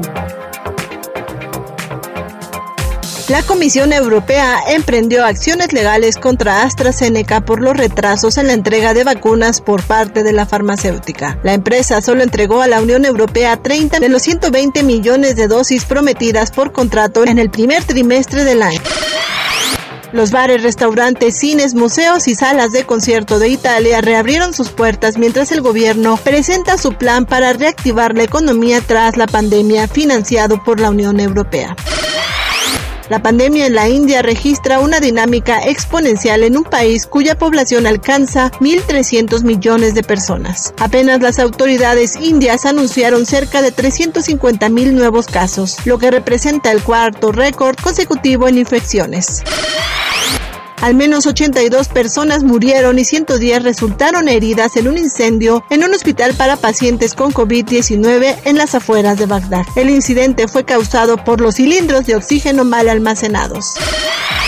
Tailandia aplicó nuevas restricciones para intentar frenar una ola epidémica de COVID-19 en su territorio. El porte de mascarillas es ahora obligatorio en los lugares públicos de Bangkok. Además están cerrados lugares como cines, piscinas, gimnasios, colegios, bares y discotecas. Ucrania conmemoró este lunes el peor accidente nuclear de la historia, ocurrido en Chernobyl hace 35 años, que contaminó una buena parte de Europa. El balance de víctimas de la catástrofe sigue siendo objeto de debate. El Comité Científico de la ONU solo reconoce oficialmente una treintena de muertos entre operadores y bomberos que fallecieron por la radiación después de la explosión la justicia rusa ordenó la suspensión de las actividades de las organizaciones vinculadas por el opositor detenido Alexei Navalny, que podrían ser declaradas extremistas. La fiscalía acusa a estas organizaciones de buscar crear las condiciones de la desestabilización de la situación social y sociopolítica en el país. Porque tu opinión es importante, síguenos en nuestras redes sociales, en Facebook como Prisma RU y en Twitter como arroba PrismaRU. Son las 2 de la tarde con 20 minutos. Continuamos y vamos ahora con esta entrevista con el doctor Omar Macera, que es investigador del Instituto de Investigaciones en Ecosistemas y Sustentabilidad y coordinador de Programa Nacional Estratégico de Energía y Cambio Climático. Bienvenido, doctor. Muy buenas tardes. Buenas tardes. Muchas gracias por ah, este, darnos esta oportunidad de de platicar un poquito sobre lo que estamos haciendo sobre la transición energética. Claro que sí, doctor, es un tema muy importante y hay que decirlo, hay, ciclo, hay un ciclo de seminarios, eh, transición energética justa y sustentable, que ya en estas palabras pues ya nos dice mucho y además forma esto parte del programa nacional estratégico de energía y cambio climático del CONACIT. Me parece que pues es un momento muy importante para hablar en muchos aspectos sobre estos eh, temas que están ligados al cambio climático, ligados a cómo debe ser esa transición energética justa, de qué energía estamos hablando, de qué sustentabilidad. Cuéntenos, por favor. Sí, eh, efectivamente, ¿no? La verdad que vivimos eh, una situación ahora muy álgida, acaba de pasar esta cumbre del clima convocada por el presidente Biden. Eh, ahora mismo yo acabo de, terminar un, el primer día de un webinario que tenemos sobre analizando el rol de la bioenergía en la transición justamente justa y sustentable en un proyecto importante coordinado precisamente por la UNAM. Y mañana pues continuamos ahora con esta eh, este bueno el primer va a ser el primer ciclo de conferencias eh, con un, un, webinario sobre específicamente los aspectos más generales de la de lo que debería ser una transición justa y sustentable esta vez organizado por el los programas el programa nacional estratégico de energía y cambio climático del CONACYT y sí bueno eh, lo podemos ver, digamos, a, diario, la discusión tanto en nuestro país como a nivel internacional. En realidad lo que está jugándose es el modelo civilizatorio, ¿no? no la transición energética eh, definitivamente, eh, aunque hay dos proyectos que se están ahora de alguna manera que se están debatiendo en el mundo, uno intenta ver a la transición energética como un paso nada más a los, eh, las energías renovables, la, la geoingeniería, ¿no? Una, una cuestión muy tecnológica manteniendo el status quo y, y las cosas como son, y otra mucho más eh, realista y, y, con un énfasis realmente en la sustentabilidad y en buscar un mundo eh, justo para todos que ve en esto la necesidad de un cambio muy, muy importante, no estructural, digamos, un nuevo proyecto civilizatorio donde la energía tiene que ya no ser un negocio para pocos, sino lo que es, ¿no? Una necesidad, un, un derecho humano, ¿no? La necesidad de que se satisfagan las necesidades de todos los pobladores. México tiene 50% de la de su población en pobreza energética y también de que contribuyan, ¿no? A, a una un desarrollo local, que las poblaciones puedan participar mucho más en bajo esquemas de cooperativas y otros otras formas no solo en el uso sino en la generación en los beneficios que vienen de la producción de energía no entonces todos estos temas son los que vamos a estar trabajando. Eh, si quiere le cuento un poquito más del primer del primer webinario Claro, es solamente recordar a nuestro público que estos seminarios se van a transmitir en línea por los canales de Facebook y YouTube de CONACIT y estarán eh, produciéndose a intervalos de alrededor de un mes y eh, pues hablar de estos títulos justamente será muy importante, doctor. ¿Cuál es el primero? Sí, el primero justamente vamos a hablar, eh, van a, hemos invitado a tres ponentes, dos ponentes internacionales que nos van a hablar justo de esta necesidad de un cambio en el modelo de, desarrollo. Ellos hablan del el, paradigma del decrecimiento, ¿no? En realidad es como la búsqueda para América Latina y otro es como un poco del buen vivir en el sentido de las de, estas comunidades indígenas y de del encontrarle otro un espacio vital sustentable para todos fuera del consumismo y, y este tipo de cosas entonces van a haber dos dos investigadores muy connotados eh, trabajan en, en España, el doctor Yorgos Cáliz y el doctor Luis González Reyes, y luego el doctor Luca Ferrari, eh, que es investigador del Centro de Geociencias de la UNAM y también un especialista en estos temas de, transición energética. Y eh, posterior a estos seminarios, esto es mañana, y posterior vamos a tener prácticamente uno cada mes, donde vamos a ir viendo justo las dimensiones que contaba sobre la energía, ¿no? ¿Qué, qué opciones, por ejemplo, tenemos para el sector transporte, mucho más allá de querer cambiar coches de combustión interna por combustión eh, por coches eléctricos, ¿no? Sino un transporte público de calidad, otra forma de entender la movilidad.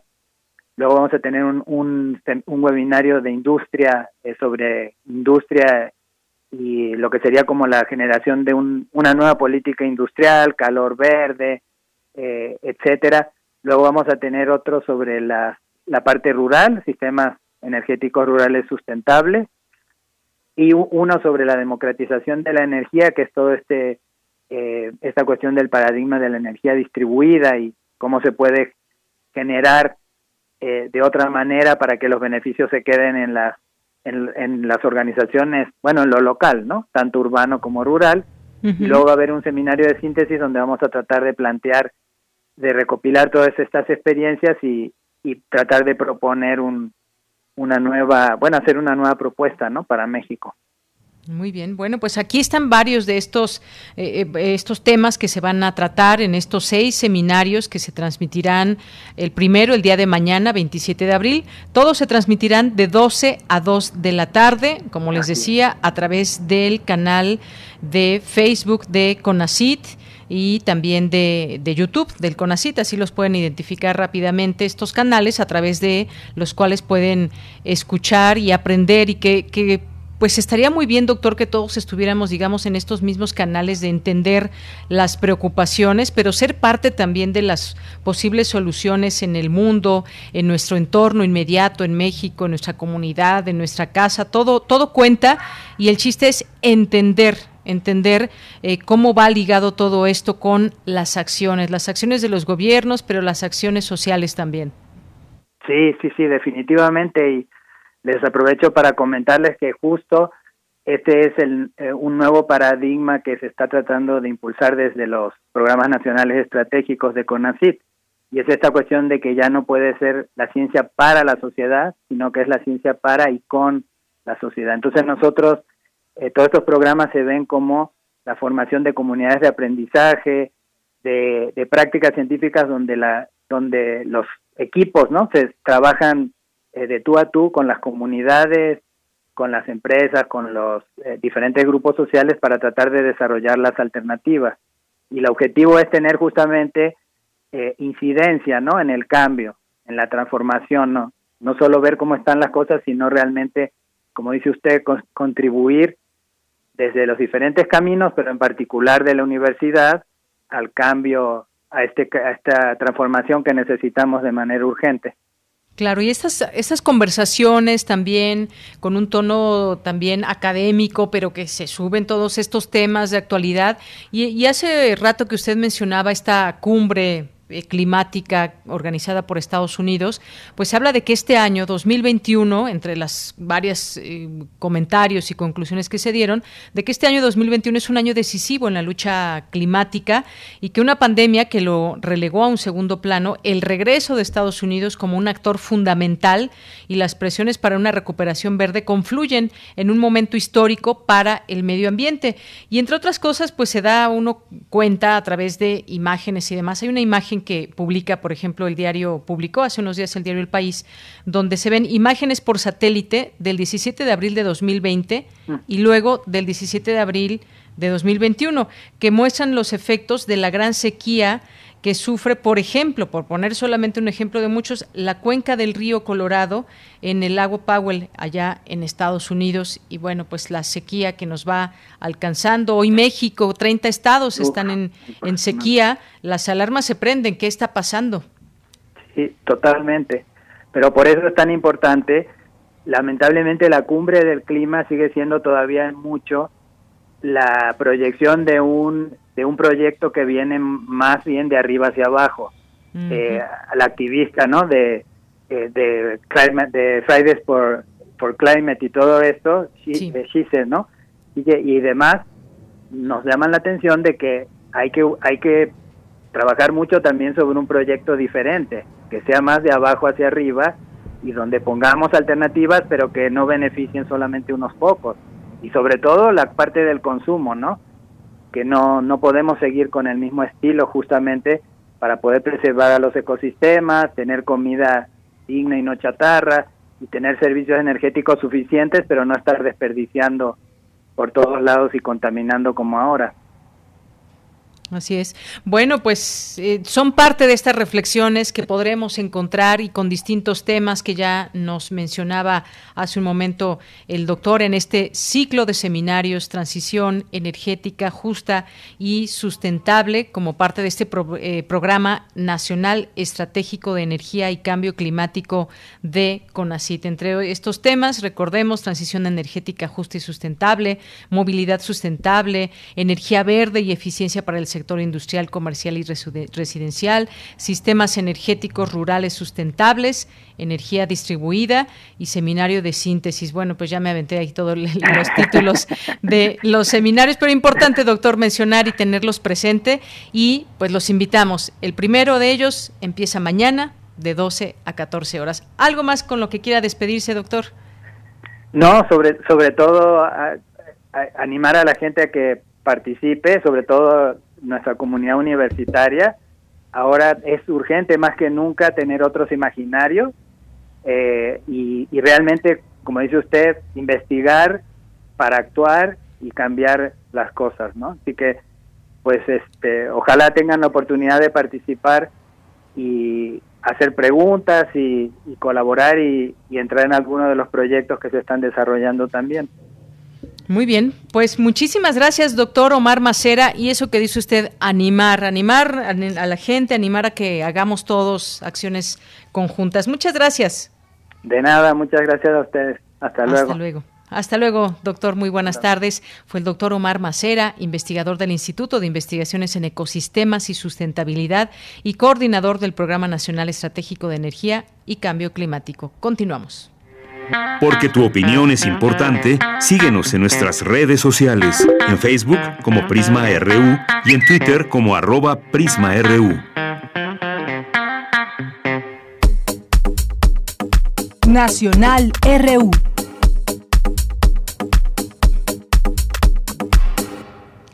Bien, pues continuamos aquí en los temas nacionales. Al inicio del informativo decíamos, con algún grado de sequía se encuentran 30 entidades del país. Es una nota que publica eh, hoy la jornada y tiene que ver, pues sí, con todo este tema de muchas veces este cambio climático que pues poco a poco y año con año, y si echamos la mirada, ya pasaron 10, 15 años, ¿qué está pasando de aquellas fechas ahora? Pues hay cosas que ya se van notando. En el caso de México, bueno, pues hoy se da a conocer esta información que le digo. Campeche y Tabasco serían los únicos estados que por ahora están libres de sequía, el resto la padece en distintos grados y en 10 entidades, casi 100% de su territorio sobrelleva esta situación. El panorama es devastador lagos en extinción y contaminados, bosques talados, presas con bajos niveles de almacenamiento y fugas de agua potable en las redes de servicio. La población resiente la escasez de este de líquido y además debe enfrentarla con altas temperaturas. Esta es otra de las situaciones que se enfrentan en los estados. Aunque es periodo de estiaje, los agricultores carecen de suficiente humedad para los cultivos por las pocas lluvias del año pasado. En el caso de Zacatecas y Durango, la cosecha de frijol del último ciclo agrícola cayó de 30, 40 y 40%. El ganado en flaca por falta de alimento y abrevaderos en ambos estados. Y en Jalisco, en Guadalajara y en Monterrey, entre otras ciudades, el agua se ha tenido que racionar. Esta es una realidad que acontece en México al día de hoy. De los 2.463 municipios que conforman todo el país, solamente de esos 2.463, solamente 675 no tienen afectación, los demás sufren condiciones anormalmente secas hasta de sequía excepcional, de acuerdo con el monitor de sequía de la Comisión Nacional de del agua. En las entidades que tienen entre 90 y casi 100% de su territorio con sequía, los impactos son evidentes. Bueno, y esto, como sabemos, eh, la sequía y pues el clima en muchos lugares pues provoca incendios. También hemos tenido incendios, incendios en el país. Y por otra parte, pues estaremos pendientes, estamos muy atentos a la dictaminación de la nueva ley de cine y el audiovisual. Este lunes sesionarán las comisiones unidas de radio, televisión y cinematografía, cinematografía y la de estudios legislativos, segunda para dictaminar la iniciativa del senador Ricardo Monreal que expide la nueva ley federal de cinematografía y el audiovisual.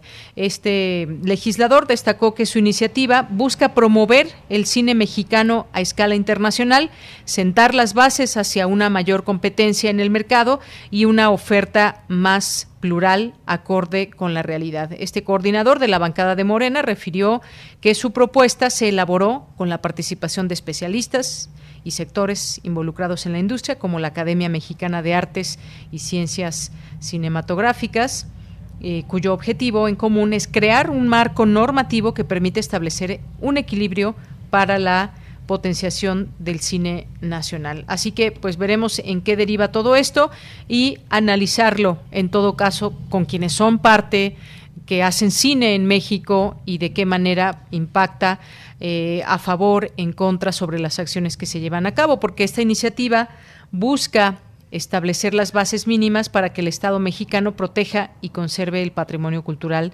cinematográfico nacional, así como reglas claras para la exhibición de obras de origen mexicano y para la protección de los derechos de las audiencias. Así que estamos atentos a todo esto y pues también compartirles un poco de esta información que Estados Unidos comenzará a compartir eh, vacunas. Eso por una parte, pues es buena noticia. Como sabemos, hay países que están en una emergencia terrible y que pues todavía están también con esta posibilidad de que a través de la vacunación bajen todas estas, estas cifras. El caso de la India ha saltado a nivel mundial de tomar en cuenta, tomarlo en cuenta, hospitales que están llenos, eh, crematorios que se están haciendo al aire libre.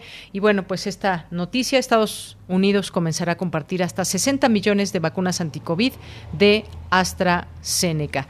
Bien, pues continuamos, nos vamos ya a la cartografía RU. Porque tu opinión es importante, síguenos en nuestras redes sociales, en Facebook como Prisma RU y en Twitter como arroba PrismaRU.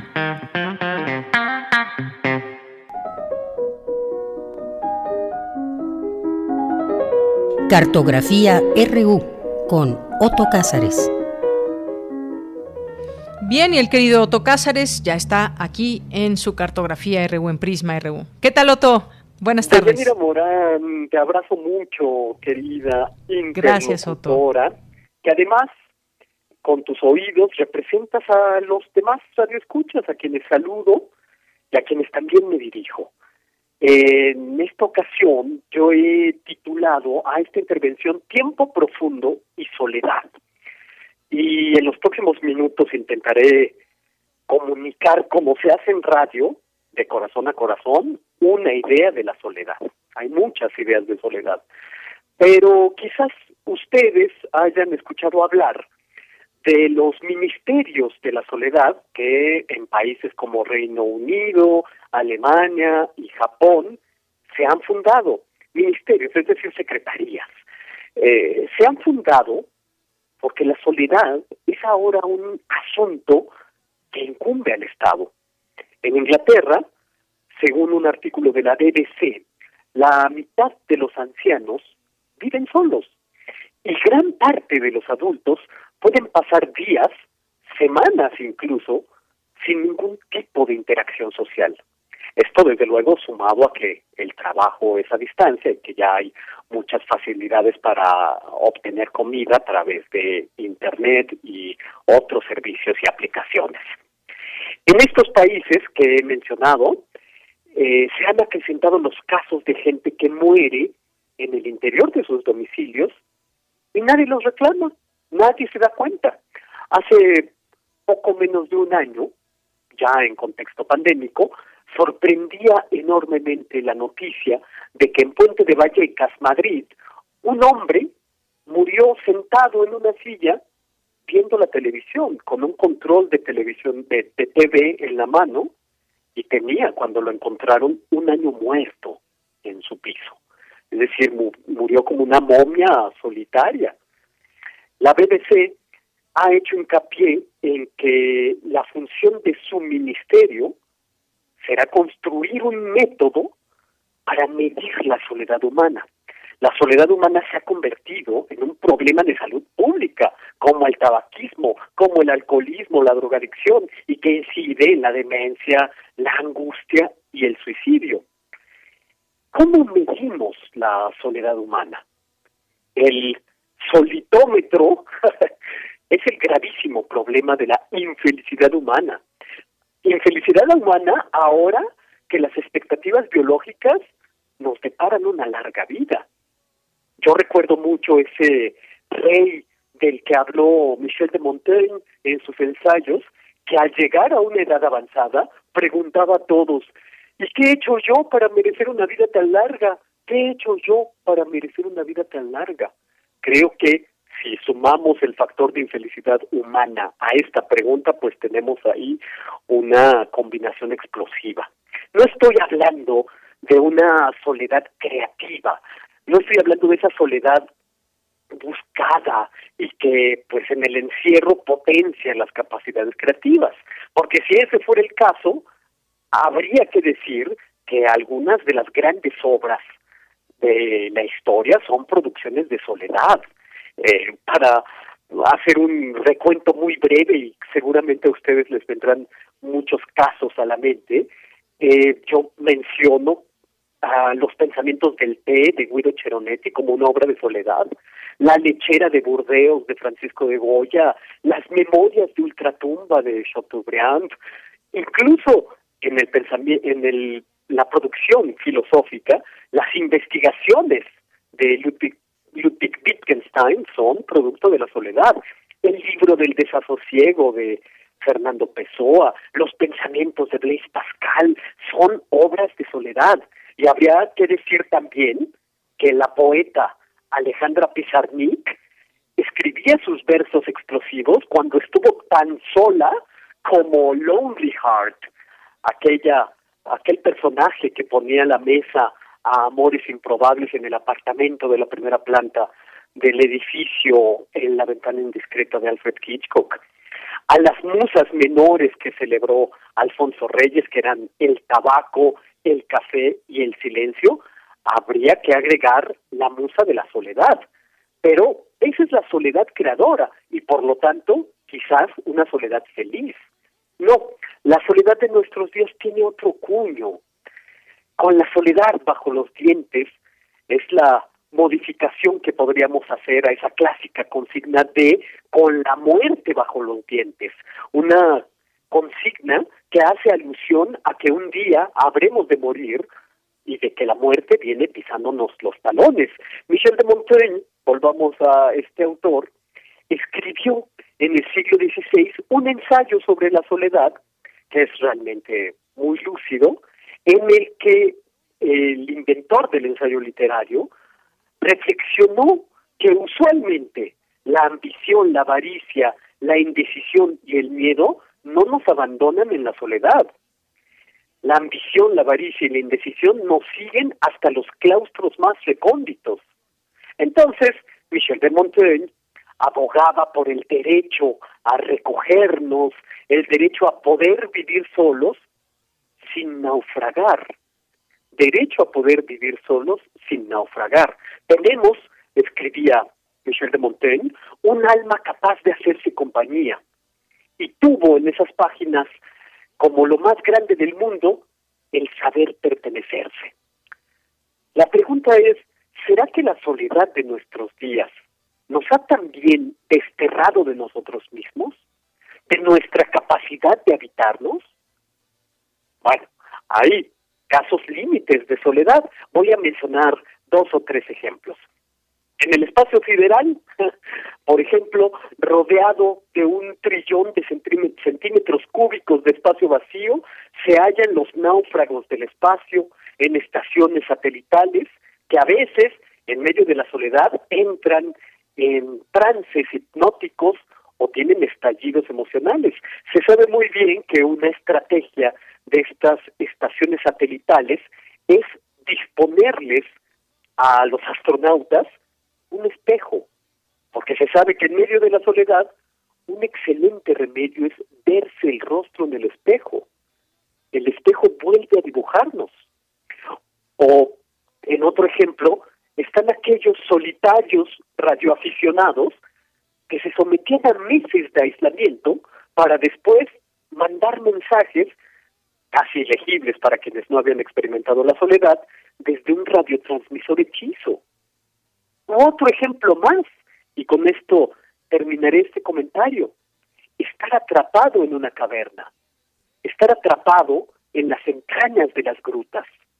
Y es que ah, acaba de realizarse un experimento recientísimo que consistió en que confinados por 40 días en una cueva de los Pirineos, en Ariège, en la gruta de Lobrib, 15 voluntarios experimentaron el aislamiento, el tiempo profundo, de hecho es el nombre de ese proyecto, Deep Time, un proyecto organizado por el Instituto de Adaptación Humana, en donde 15 voluntarios, sin relojes, sin noción del paso de los días, sin noción de la caída de la tarde o de la llegada de la noche, la llegada del alba, sin noción alguna, pues eh, se daban cuenta de la disparidad de los ciclos del sueño, porque unos despertaban mientras otros dormían, y tomaron nota de todo lo que les ocurría en esta en el interior de esta gruta.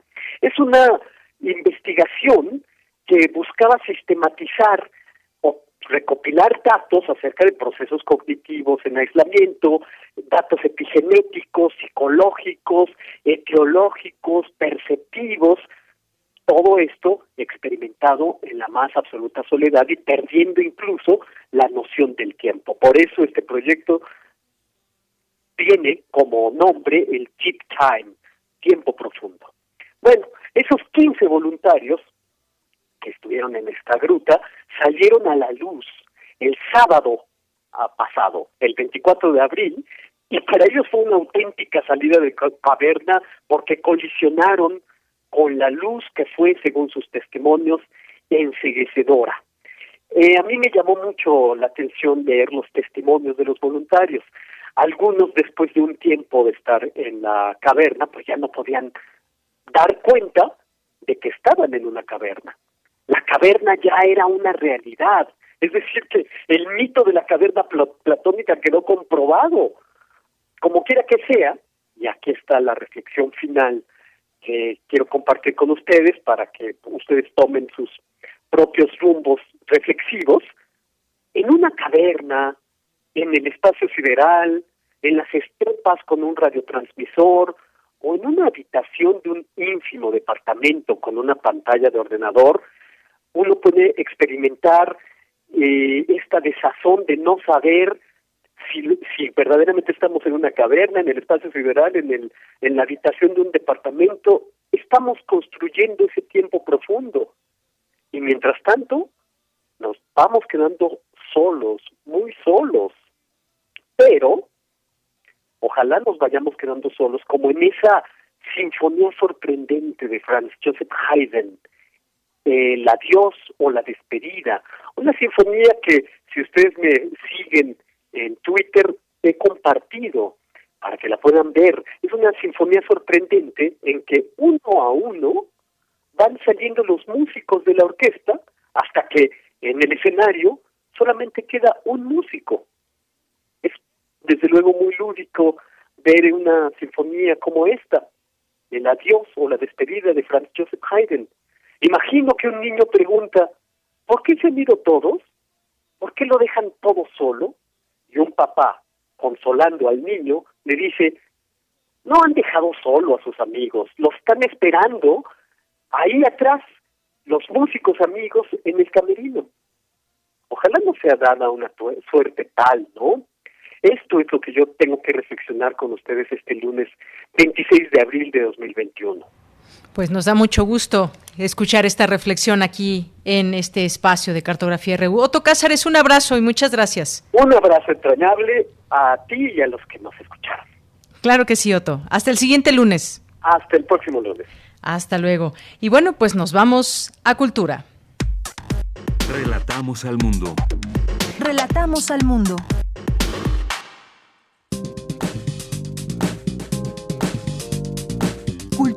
RU.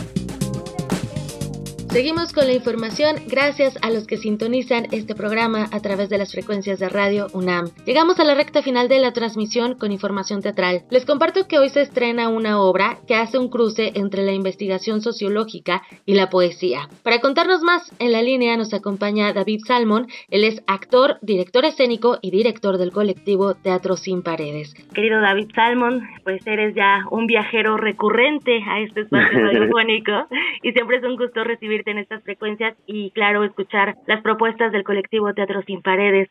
Esta tarde nos tienes información sobre Tártaro. Platícanos los detalles de este monólogo. Eh, Tártaro, em, digamos en términos anecdóticos, cuenta la trayectoria de vida de un futuro sicario. Quisimos como acercarnos a esos personajes que no solemos querer ver, ¿no? Pero que son eh, tan frecuentes en la sociedad mexicana. Sabemos que muchos jóvenes, eh, digamos, que no encuentran otra posible salida en, en el sistema que hemos generado, que genera tanta exclusión y desigualdad, van nutriendo día con día, años con años, las filas del narcotráfico, del crimen organizado, y nos pareció importante, digamos, hacer un recorrido sobre la trayectoria de vida de uno de estos seres, eh, desde sus orígenes, desde cómo eh, las propias circunstancias que eran las suyas han ido como determinando su, su camino, su sendero,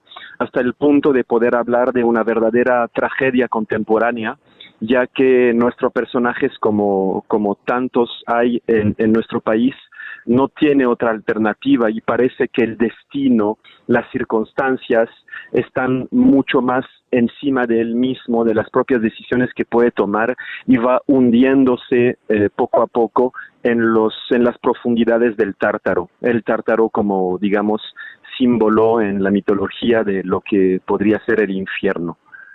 Claro. David, eh, hay que decirlo para la gente que nos escucha, Teatro Sin Paredes siempre nos brinda eh, la reflexión a través del arte escénico, nos invita a sumergirnos en las historias que comparten, pero no solo como una forma de entretenimiento, sino que vinculando la, la realidad nos muestra un espejo, ¿no? Un espejo que conlleva el pensamiento de lo que estamos haciendo o lo que no. ¿Cuál ha sido el reto de esta obra eh, con todos sus elementos de dirección, dramaturgia, escenografía, la música, el vestuario, para abordar las formas de violencia y también la subsistencia en un país que efectivamente nutre sus filas de crimen organizado con jóvenes. Eh, pues mira, lo, lo, más complejo fue lo, complejo y al mismo tiempo nuestra voluntad, eh, digamos, desde el principio que empezamos a trabajar con Tártaro, es que si bien Tártaro habla de una realidad que podríamos calificar como de muy local, ¿no? De muy muy mexicana, muy propia a nuestra sociedad.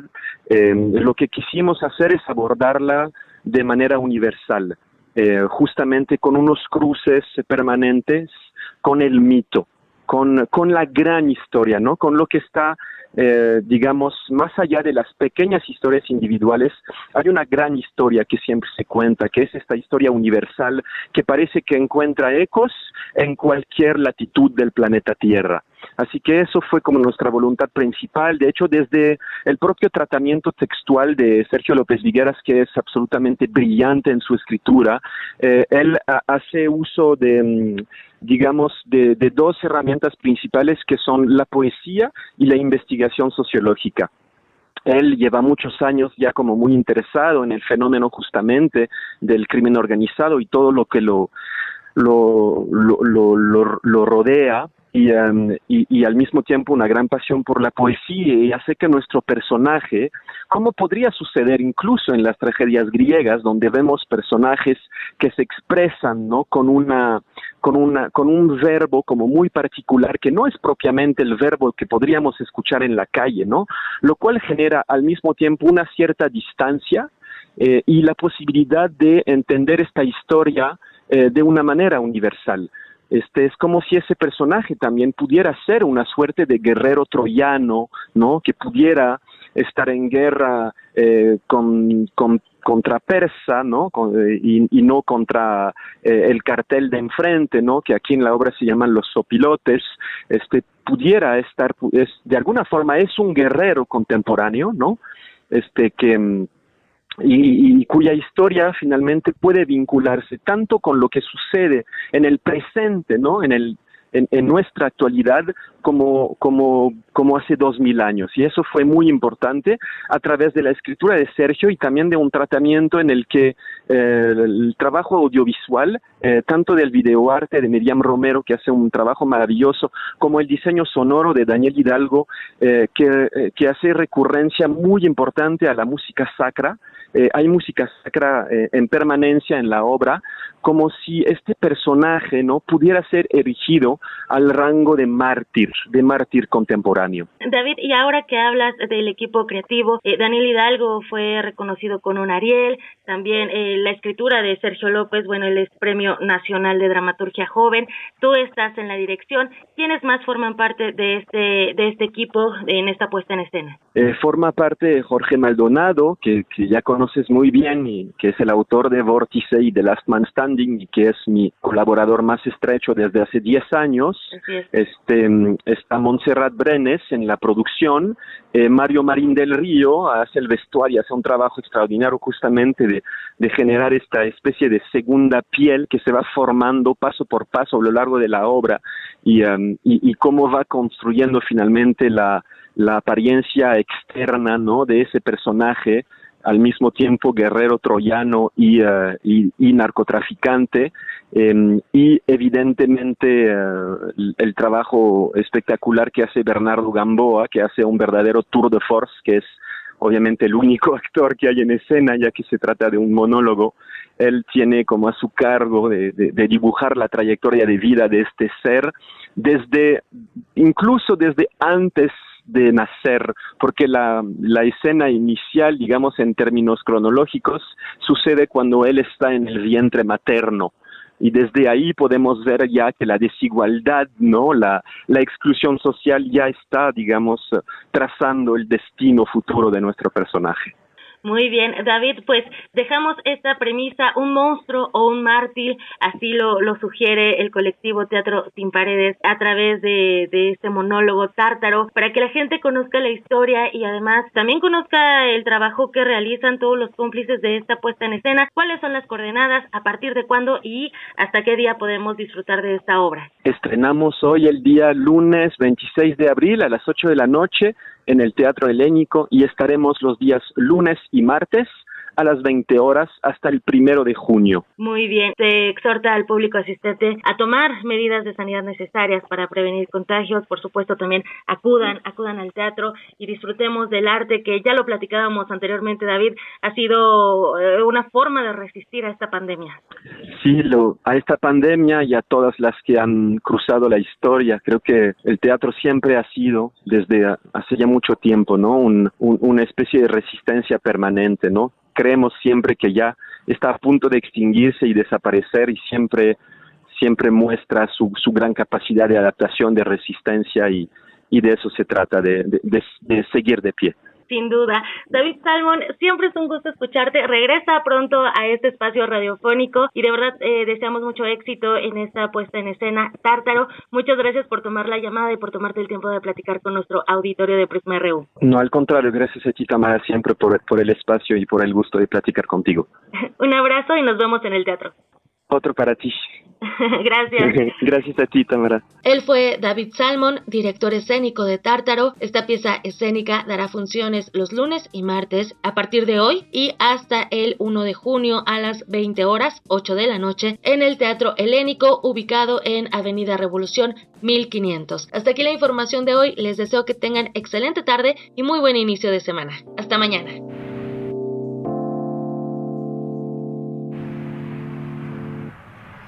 Bien, pues nos despedimos. Gracias, gracias por estar con nosotros. Iniciar esta semana.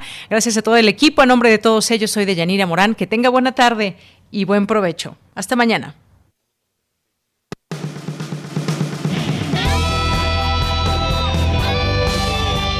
Prisma RU. Relatamos al mundo.